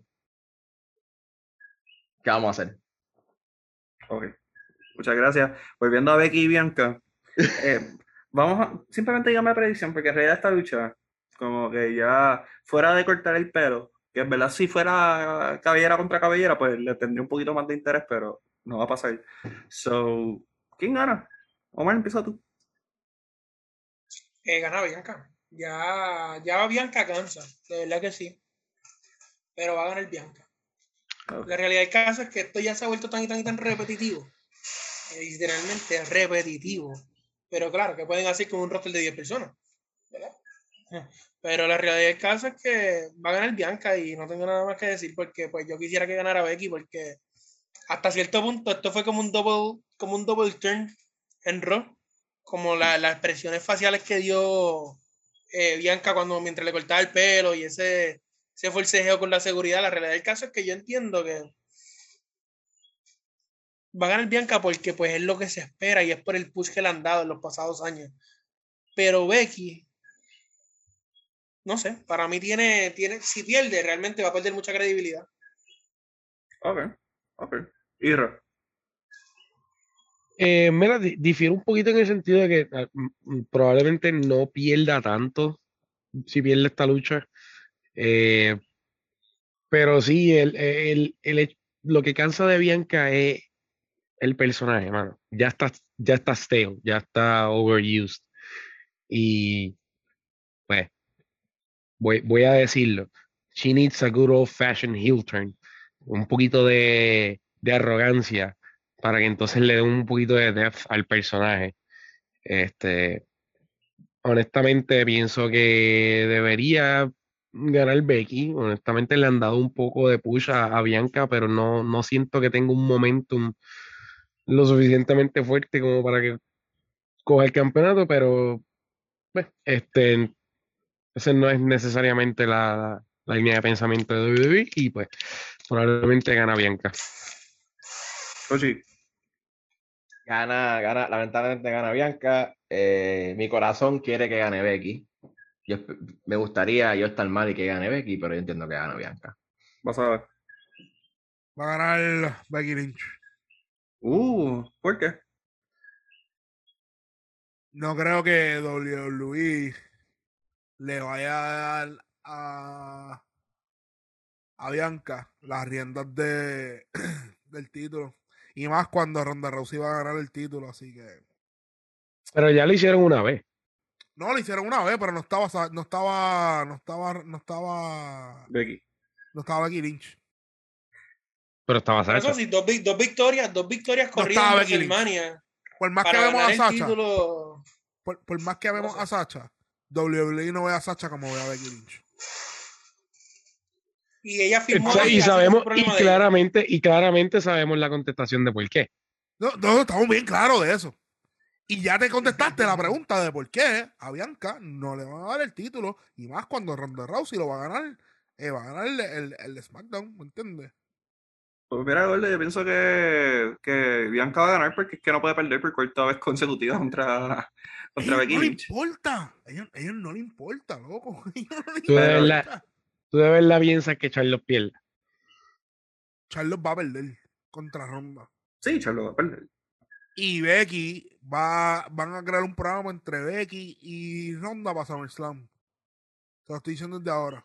Hacho, Becky con Trish ha sido mejor storyline que cualquiera de todas las que han hecho aquí. Pero no, vayan a Twitter y vean Becky y Trish. Eso ha sido una buen- un buen storyline, pero claramente no le van a sacar provecho. No le va a sacar provecho. No le a sacar provecho. Becky necesita un descanso, así que. Sí, no porque pi- pienso que su personaje está stale, porque su personaje está muy duro, pero que- pienso que Becky necesita un descanso para poder ser madre también. Así que, nada, pienso que eso es lo que va a pasar. Eh, Bianca, como menciona Israel, ya está bueno de lloriqueo cada vez que pasa algo. O sea, se supone que tú seas una top girl, so top girls no se sorprenden cuando derrotan a other top women. Así que, vamos. Y ya fuiste campeón una vez y ganaste vez. en WrestleMania. Y le ganaste a la mejor luchadora do del roster también. So, claro. maduremos. Vamos al domingo. Eh, hay tres luchas que simplemente quiero resultados porque es que están de más. Vamos a empe- empezar con Arcade Bros, Street Profits y Alpha Academy. ¿Quién gana? Y ya, vámonos por encima. Street Profits. Ok. ¿Irra? Yo entiendo que es el momento pa- para que gane Street Profits un ratito. Omar. Eh, estoy de acuerdo. Yo creo que Steve, Pro, eh, Steve Profit gana. Porque la realidad del caso es que, oye, por lo menos reinventaron a, a Gable y, le, y lo juntaron con, ¿verdad? con Morris, que también esperábamos otro push ahí random, pero un mejor push de lo que le, realmente le dieron. Pero pues, ah, le dieron los títulos y han hecho algo con ellos. Que realmente es mucho más de lo que hicieron con, con Shorty G. Ay, Dios mío. Gracias por recordarnos esa fatídica decisión. Shorty Eh, G. vas a ver quién gana. Street Profit. Eh, yo no sé por qué, pero ellos, ellos no solamente a la fanaticada les gusta cómo ellos luchan, sino yo creo que también los high-ups de WWE. Oye, desde ahora lo digo, Tiene va a ser un campeón en un futuro. No va, Sí, va a ser un, cof- un campeón coffee. Va a Un darle su coffee. montón. Sí. Sí. No, yo creo que yo creo que tiene más. sí, Él tiene mucho más micrófono que Kofi, caballo. Él tiene mucho más micrófono. macho, pero- Eso no importa. Eso no importa. Ey, Tú sabes por qué no campeón importa. tiene que vender. Tú sabes Pero tú sabes, por qué, Micrófono, pero es que, pero es que, pero es que ya hemos discutido, ¿sabes por qué? ¿Tú sabes por qué? ¿Tú Y sabes más, por qué? Que viene de un faction que se llama Street Profit. más nada. Eh, Vamos a le, empezar le con cambias eso. el nombre a, Ker- a Ker- le pones Kervin Black, Kerwin Black y ya. Peor. Es como blanco. Peor. Peor. Sí, peor. Peor. Ya, No estamos, ya, te- ya tú mismo te estás, tú mismo te estás Omar. contestando. Se va a llamar Omar, no. Montes, Montes White. White, Montes White. La gente no está en mi Wow. cara, pero, pero, pero, yo estoy de acuerdo. Wow. Estamos Sí, sí. claros, estamos claros. Y, y Randy Orton perdiendo el tiempo en lo que le queda de carrera. Gracias. Ey, Eh, no talcarse, no talcarse. Si, si Riddle se lleva un arqueo de, de Randy, dense un shot a mi nombre. Ok. Ok, Dale. Eh, más prueba de que Vince eh, tiene una vendetta contra la comunidad afroamericana es que, literal, este lunes decidió crear Homos vs. Lashley sin un tipo de propósito y razón. Así que simplemente quien gana, A mí no importa. O sea, De verdad, de verdad, no te- yo, yo no te voy ni. No importa. Pues no tienes opinión. Isra, dime. No tengo opinión. ¿Sabes qué? Yo, yo sí, yo sí te voy a decir algo de esta lucha. Yo te voy a hablar algo de, los de, los, de los dos afroamericanos. Esta lucha tiene un poquito de profile y es que, ¿verdad? El, el uni- lo, lo único que ellos pudieron haber hecho bien para esta lucha es que nadie había tumbado a Homos en, en un año. Es. Y pues te, te lo dañaron el lunes, porque entonces vino el lunes Lashley y lo tumbó. Pues, ¿Para para qué me voy a importar Y de algo hubiese, que sido, y hubiese sido bien cool que lo guardaran para la lucha, Uh. pero hubiese? La pregunta es, la pregunta es, el la, la, la- ¿Lashley todavía está lastimado o no está al 100%? Lashley acaba de volver de operación y ese, ese tipo es, Sí, sí. es una máquina. Ese tipo Eh, se operó eh. del hombro y volvió en un mes o algo así. Te voy a decir bien, te voy a ser bien sincero. Eres un generic freak. Homos, Homos le va a ganar y Lashley se va a ir de vacaciones. Sí, Esta lucha, est- el build de esta lucha es que Lashley, que lo han bugueado tan fuerte y tan protegido últimamente, Gracias a Dios. pues, pues, él va a ser el macho que por fin le tumba el streak a Homos. Esperemos que sí. Esperemos que no dure más de cinco minutos porque Por es, favor. es demasiado. Debe ser un Me dé tiempo, squash match. me dé Yo tiempo no creo que, baño. Por más, por más que Lashley sea un freak de nature, yo no creo que el tipo esté apto para luchar más de 7 minutos. No, Nada, no. si, Ma- si Mario de Mario Pizza nos está escuchando, ese es el momento que voy a llamar para que me traigan delivery. Así que, nada, quiero que lo sepan. Eh, una orden doble porque Omar y Ra van a estar en casa, así que gracias. Este, Sammy versus Knoxville, eh, simplemente lo único divertido que tienen, voy a dejar que Hochi sea el que lo mencione porque él fue el que lo hizo. Así que, Hochi, ¿qué es lo único bueno que ha pasado esta riña de Sammy versus Johnny Knoxville? Ah, eh, lo mejor es que hemos podido llamar a, a Sammy a más no poder. Yo, yo por lo menos lo he llamado como, cien- como siete veces. Siempre me tira voicemail. Yo no quiero dejarle un voicemail, quiero hablar con él, verlo en FaceTime, vacilarlo, decirle que decirle que era extraño cuando él estaba, cuando era campeón de NXT y que esa lucha que él tuvo con allá entonces llamado Neville ha sido una de las mejores luchas que he visto en mi vida. Pero, pero eso es lo mejor. O sea, sinceramente, lo mejor es ver a Sammy eh, friquearse por todo social media de todas las veces que lo han llamado. Eh, el número, que quede claro, yo no sé si el, teléfono todavía funciona, pero ese, ese storyline de él se nota que él está vacilando and- y está. eh, he's having fun. He's having No. fun. no puede hacer más nada. Este, y hablando de otra lucha así mismo, Pat McAfee versus Austin Theory. Omar, sabemos que eres fan de los podcasts. Este, ¿debo esperar algo de Pat McAfee? Eso mismo, muchas gracias, eso pensé. Seguimos entonces con esta lucha. Vas a Este, esperar, vas a esperar. Tú sabes lo que vas a esperar de Pat McAfee, loco. Tú sabes lo que vas a esperar. Pat Ok, vamos a decir esto. Pat, Pat McAfee es mejor luchador que Dominic Mysterio, sí, fácil. que, que, Bendito No. que Dominic Mysterio No. estaba Bonnie. que Logan Paul. Que Logan Paul. Pero no es mejor que Bad Bunny.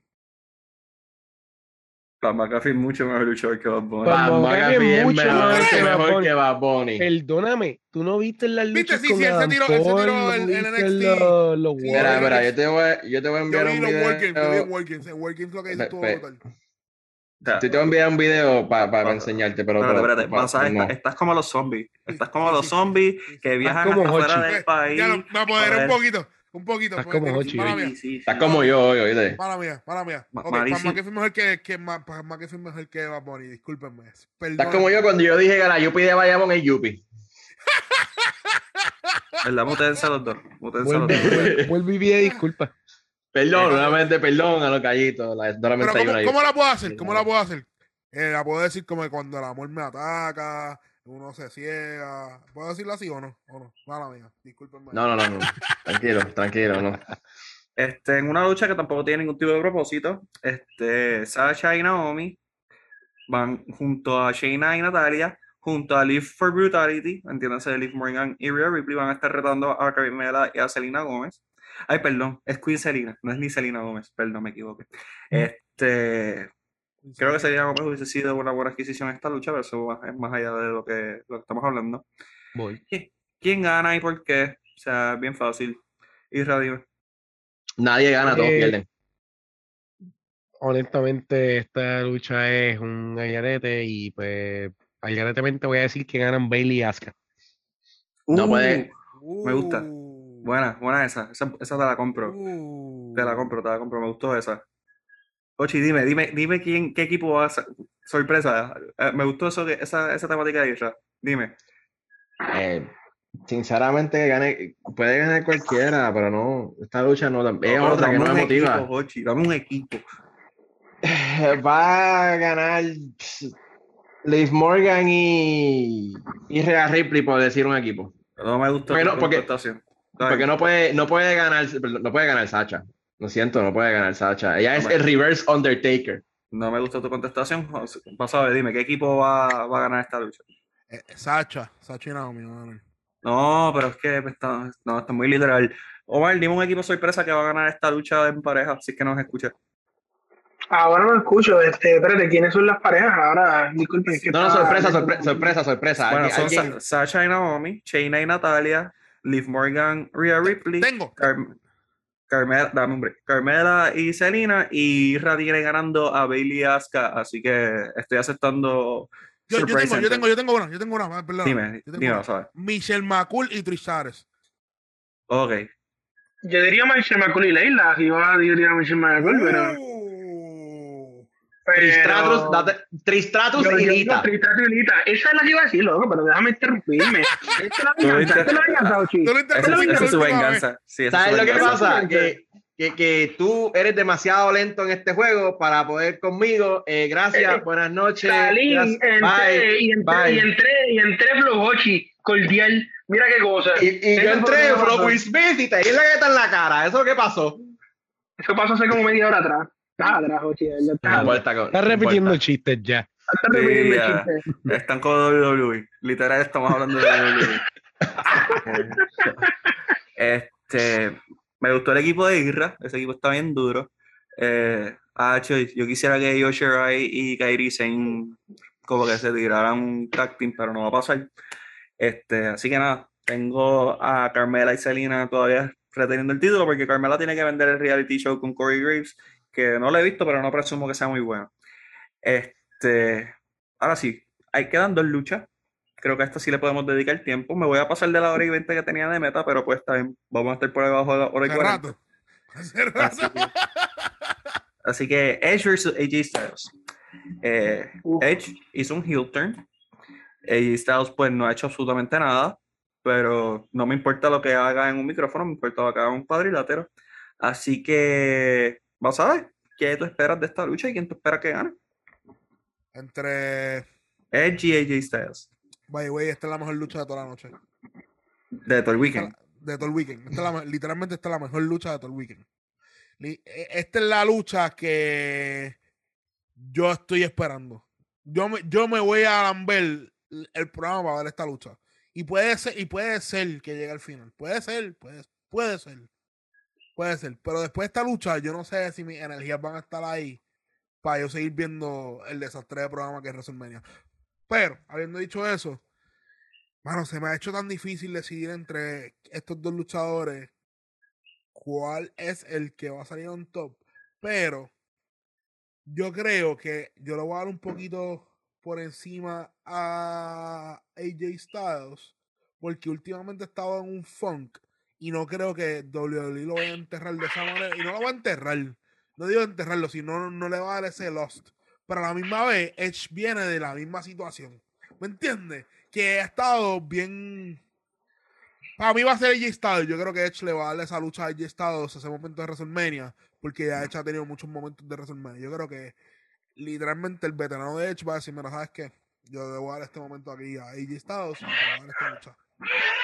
Ya es un veterano de por sí. Vamos a pero- solamente pero- entre dos veteranos. Pero no Tampoco en el está mundo de WWE. Vamos a bien No está subiendo, no está subiendo un Austin Theory, vamos. Está No, subiendo, claro. son dos veteranos tirando un luchón. No, yo sé, pero, pero, pero mal. Pero en el mundo de WWE, en el WWE Universe, AJ Styles es un rookie, no un rookie, pero un comparado con Edge, es un luchador que no ha estado tanto tiempo expu- expuesto. Pero te voy a decir, a él lo pusieron hace unos años atrás, se tiró el Boneyard Match con Undertaker. ¿Qué más, verdad? Prestigio Confianza. él puede tener en WrestleMania de darle la última lucha que le dieron a Taker. Que- No, es- no Contra, es lo mismo, luchar con Taker ya tirando sus últimos cartuchos que con Edge. Sí, que pero sigue siendo todavía Taker WrestleMania. Sigue siendo Taker WrestleMania y fue, y fue, fue, fue mejor de lo que yo esperaba. Fue mejor de, fue lo Oh. mejor de todo el mundo esperaba. Pero para mí va a ser de AJ Styles. Sinceramente, yo creo que de hecho le va a dar ese WrestleMania. una- esa lucha de cinco estrellas que, que AJ Styles se merece en WrestleMania. Y Realmente es irrelevante quién, quién gane para mí, pero ¿Por qué Yo- es relevante quién gane para ti? Yo lo veo un poquito diferente. Yo entiendo que esta, esta riña no se acaba en WrestleMania. Eh, ha estado un poquito stale, empezó como que así, bien sudden. Yo entiendo que esta lucha la debe terminar ganando Edge y probablemente sigas viendo esta riña correr hasta a Cell o algo así. Ok, ok. Omar, ¿por qué te es irrelevante quién gana esta lucha? Pues fíjate, por lo que mencionó Isra, yo pienso que esta riña no termina aquí. Yo entiendo que gane quien gane, la persona que pierda, que probablemente no estoy de acuerdo con Baja, yo creo que va a ganar el Edge. Y yo creo que va a ganar con trampa, porque ese heel turn, Ujú. para mí, él es el último opportunist hasta cierto punto. Uno tiene siempre esa, esa imagen de Edge. Ujú. Y para mí, Edge está volviendo a esa, a ese, ¿verdad? Ese misticismo que él tenía antes de retirarse por primera vez. Y yo entiendo que AJ Styles, gane o pierda, lo vamos a seguir viendo con los mismos ojos. ¿Sabes? Para mí, ya Edge está tirando sus últimos cartuchos. So, para mí, Edge, esta riña va a seguir después de WrestleMania y para mí Edge gana. Por el simple y sencillo hecho de darle esa credibilidad que tenía ese Ultimate Opportunist y de que, y que vuelva a ser él, que vuelva a ser un contendor y que vuelva a ser un, un main eventer que nunca lo dejó de ser, pero que vuelva a tener ese, ese, ese, ese, esa credibilidad. Ok, ok. Yo tengo ya tuviste algo. ¿verdad? Per- Perdona, perdona que te interrumpa. Perdona que te interrumpa y es rápido. Y si WWE hace esto, Omar. WWE últimamente está bien copycat. Está bien copycat. Está Monkey sí, Monkey Do con la otra compañía. Y si de esta lucha sale un faction. Como, como Daniel Bryan y Moxley. Ajá. Sería interesante, ellos no son tan, tan, tan inteligentes, pero sería interesante. Eh, eh. Nah, A mí, nah, no me. ¿Qué no- no- que, oye, Rey que nació de una riña así. ¿Qué tienen, en- qué tienen en común Edge y, y AJ Styles? Un tienen team? un Randy Orton con Edge. Son cuarentones los dos. Eso, eso es necesario. Que tienen que, largo. que- que están en la última. No, No, pero- eso es lo único que tienen. Pero ponte a pensar, ponte a pensar, ponte a pensar. Randy, eh, Randy Orton y Edge tenían el mismo, el, el mismo flow de, de, de. Eran oportunistas, eran bien backstabbers. Eran los Ninguno hijos de Triple confiaba, H. ninguno No. confiaba 100% en el otro. Eran como que una, Eh, hemos- eran una hemos- pareja en que te- Encajaban, encajaban. similar. Ok, Sí. They yo creo que el, el, mentality. el, el- el estilo de, de heel de, de Styles en WWE ha sido más, más. Yo lo he visto más. Esta es mi opinión. Yo lo he visto más goofy que lo que era en New Japan cuando estaba en Bullet Club. Yo creo que en Bullet Club ese heel con Edge pega más que el, el heel que la ha hecho en WWE.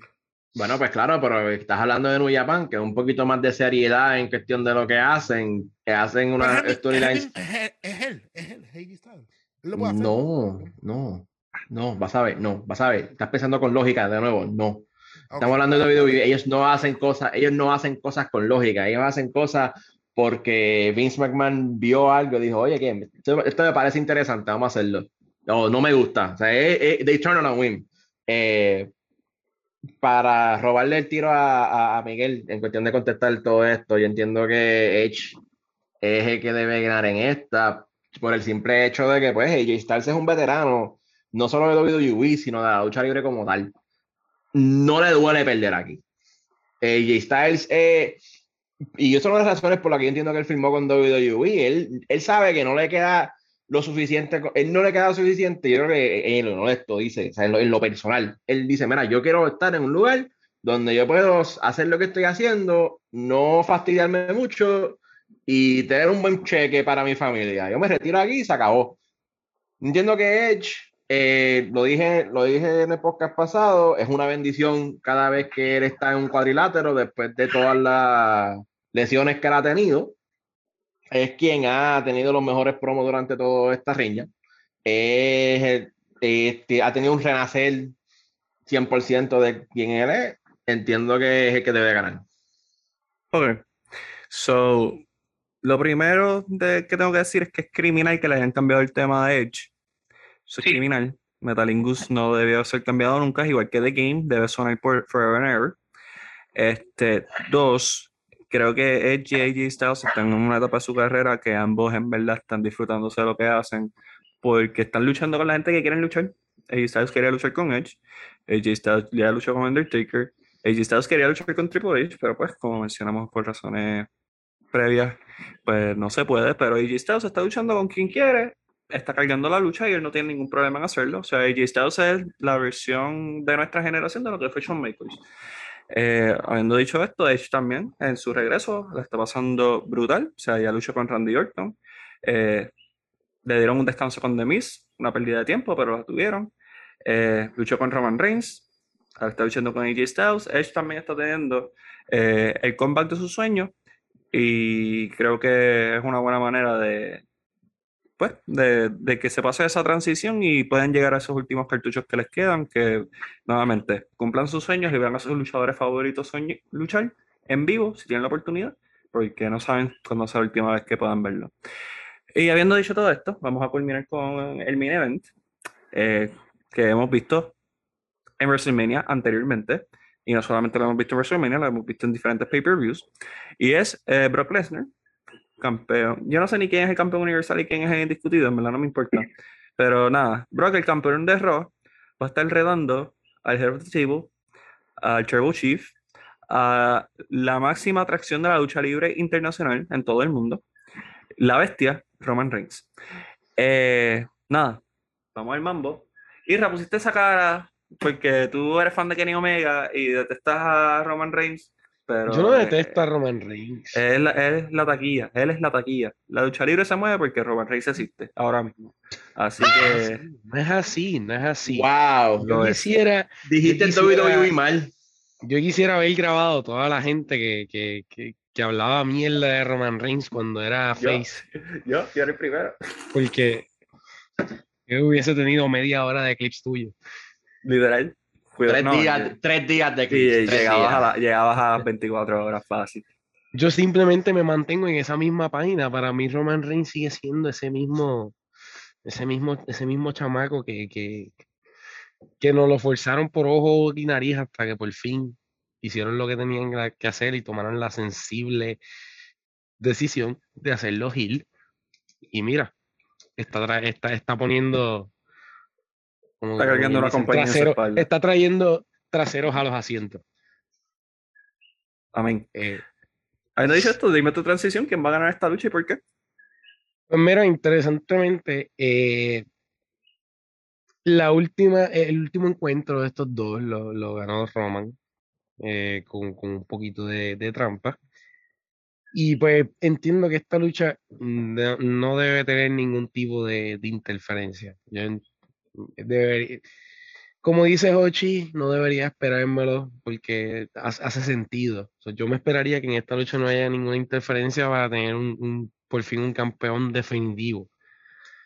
si nos dejamos llevar por el hecho de que la última la ganó Roman mm, y, y- y por el fetiche de Vince McMahon, debería, entiendo que gana Roman, eh, eh, perdón, Brock Lesnar.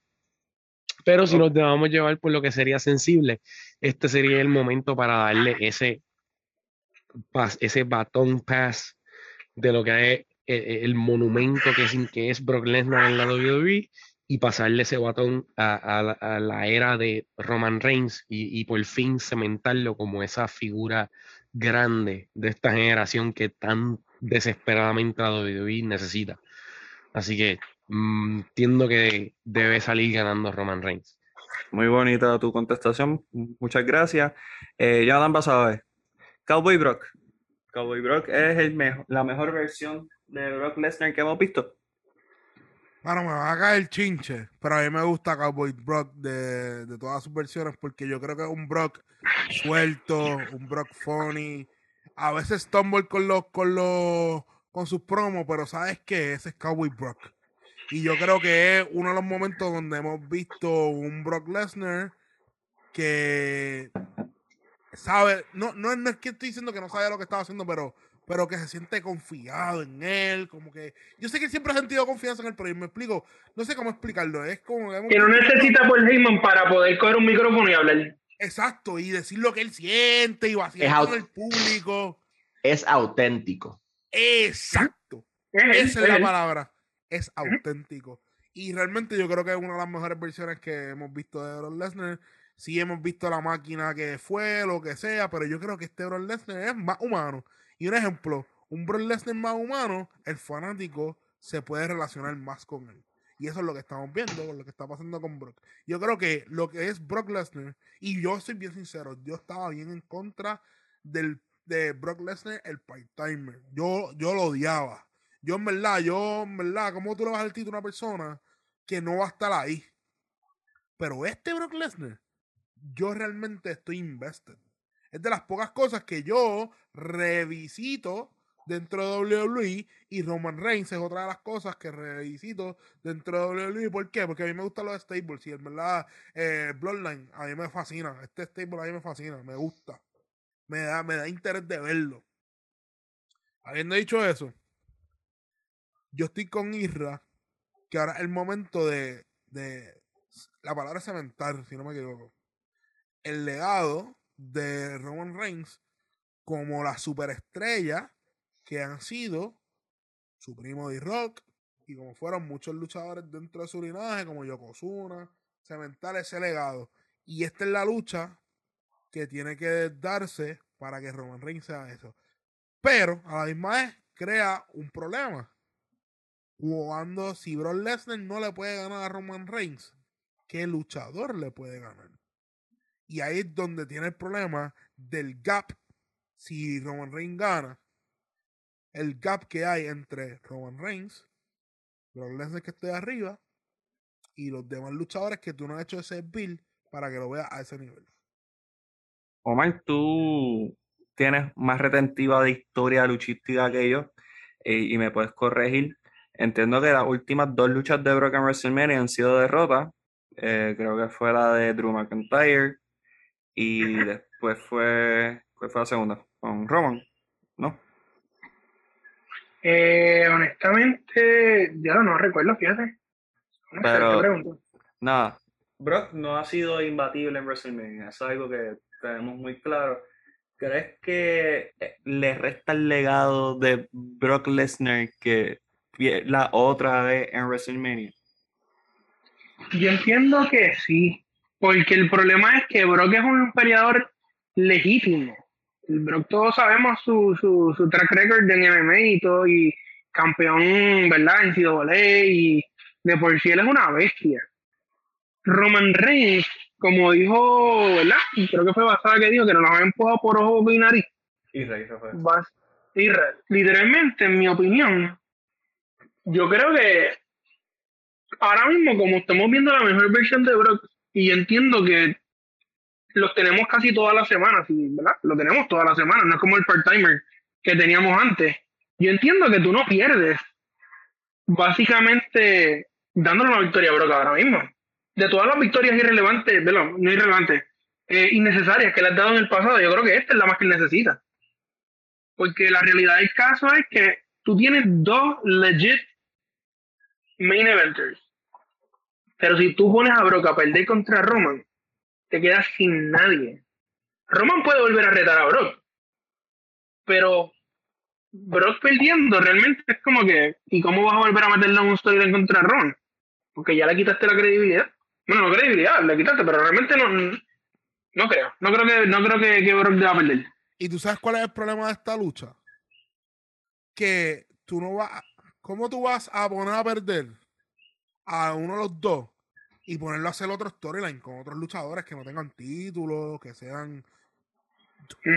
No, crea eso. Ok, no tenga el- la que no tenga la misma historia que ya han tenido, porque honestamente ya Brock y Roman, como dicen, llevan años peleando. Ya realmente, yo no sé ni cuáles, cuántas peleas llevan desde el primer WrestleMania que pelearon hasta ahora, y- pero llevan par. Y la realidad del caso es que Brock primero, Br- Brock dominó ese macho hasta recientemente que por fin le ganó Roman. Y Roman ahora mismo no es el mismo Roman que hace cinco años atrás que Miguel odiaba. Sí, Ahora él es, ahora él es Roman Reigns, el- la persona, el personaje más gustado por Miguel y odiado por Isra. La realidad del caso es que yo personalmente no sé en qué dirección ellos se quieren ir. Ellos siempre toman la decisión incorrecta. Ellos siempre toman la decisión incorrecta. No, por eso. Pero ellos siempre toman la, la, la- la peor decisión de todas. So, la realidad del caso es que yo no sé cuál de las dos ellos piensan que les va a ir peor. Pero pues probablemente, pues, no sé. Yo no le daría la, victoria a Roman. Pero eso soy yo. Porque para mí Roman tiene como cinco WrestleMania más para hacer main event que, ¿sabes? Realmente no necesita esta. Pues como tú no le darías la victoria a Roman, por ende tu pick debe ser que la victoria es de Roman. Muy cierto. ¿Ves? yo- El Ahí reverse, está. reverse psychology. El reverse You work psychology. yourself, you work yourself into a shoot. Exacto. Eh, Este, Hochi, eh, como ya sabes, Roman ha sido campeón por más de 570 días. Eh, los números de WWE yo sé que siempre mienten, así que probablemente sea un poquito más, un poquito menos, pero siempre es ese over-unders. Eh, ¿cuál es el próximo paso para Roman Reigns? Porque falta todavía un año completo para ver Roman y The Rock. So, ¿qué haces con Roman Reigns? Eh, gana o pierda, independientemente de cuál sea el resultado. Lo tienes que mantener relevante. Eh, Roman Reigns está a una altura en cuestión de su profile, en cuestión de su de su carácter, que él no va a tener problemas siendo relevante. Eh, vamos, campeón durante la campeón después de Drew McIntyre, campeón durante la pandemia. Eh, ha tenido eventos con todo el mundo en SmackDown, ha tenido eventos con todo el mundo que sea relevante, que pueda ir contra él. Eh, entiendo que tienen que mantener, tienen que mantenerlo a esa misma altura. El problema es quién le va a ganar a Roman. De Roman ganar, no hay persona viable en el roster ahora mismo que hemos visto luchar. Voy a, voy a poner ese, esas palabras exactas, que hemos visto luchar en WWE a este punto, que esté a esa altura de Roman. No entiendo, a mi entender, no hay alguien que pueda. Que hemos visto luchar. Sí, hay uno, pero el personaje lo, tiene- lo han dejado caer. Ok. Pues eh, para añadir información a lo que estoy diciendo, porque tú quieres que parece que este eh, podcast dure cuatro horas, eh, que no, no hay nadie que esté en nivel en cuestión de personaje o, y- o in-ring presence para ganar la Roman. Ahora sí. De, de ganar Brock Lesnar, pues ahí yo entiendo que eso libera a Roman de tener que cargar el título y lo, le permite poder, oye, tener un rematch, le permite tomar otras avenidas que a Roman todavía le faltan tomar. Roman Reigns no ha hecho todo lo que tiene que hacer en la lucha libre. Yo entiendo que Brock Lesnar, si Brock Lesnar tiene su última lucha este domingo, él puede cerrar su carrera luchística y fue una carrera de ensueño. Yo entiendo que, que Roman debe perder. Yo voy a decirlo, para mí, gana Brock Lesnar. Yo, yo tengo, yo tengo algo, yo tengo algo, una sorpresa. Yo tengo una sorpresa. ¿Ustedes se recuerdan lo que pasó con Chris Jericho cuando peleó en el Triple Threat match de Eddie Rock? Y. Ay, Dios, espera. Kurt Angle. No, para el título, para Undisputed. Fue Stone Cold, si no me equivoco. No, Le ganó Stone Cold y a Triple H. Le ganó a Stone Cold y a. The Rock. En- Rock. Unforgiven. Armageddon, Armageddon. En noche. Sí. Esto es lo que puede pasar. Brock Lesnar pierde. Pierde. Hace un triple threat, pero en un luchador nuevo lo hacen un build y lo ponen para SummerSlam o lo ponen para después de SummerSlam. Y ya le da relief a los dos y creas un, un overcarder nuevo. Lo hicieron con Chris Jericho, que lo vuelvan a hacer otra vez, lo pueden hacer. Y shock, y todo el mundo el shock. La cuestión va a ser quién va a coger el pin. Esa va a ser la cuestión. Mm, Pero, Mm. pero, Brock Lesnar en la entrevista, en la entrevista de Pat McAfee, él le dijo a Pat McAfee que, pues mira, por dinero, por mula, todo se negocia. Lo dije, él habló, mira, por dinero, yo hablo con. Y si le dan buen dinero al pana, él coge el pin. Él coge el pin. Él lo cogió antes, él lo cogió de Rollins. Vamos a poner a pensar. ¿Ustedes creen que ese Hombre. Rollins en la calle le gana a Brock Lesnar? No. Pero cogió el pin.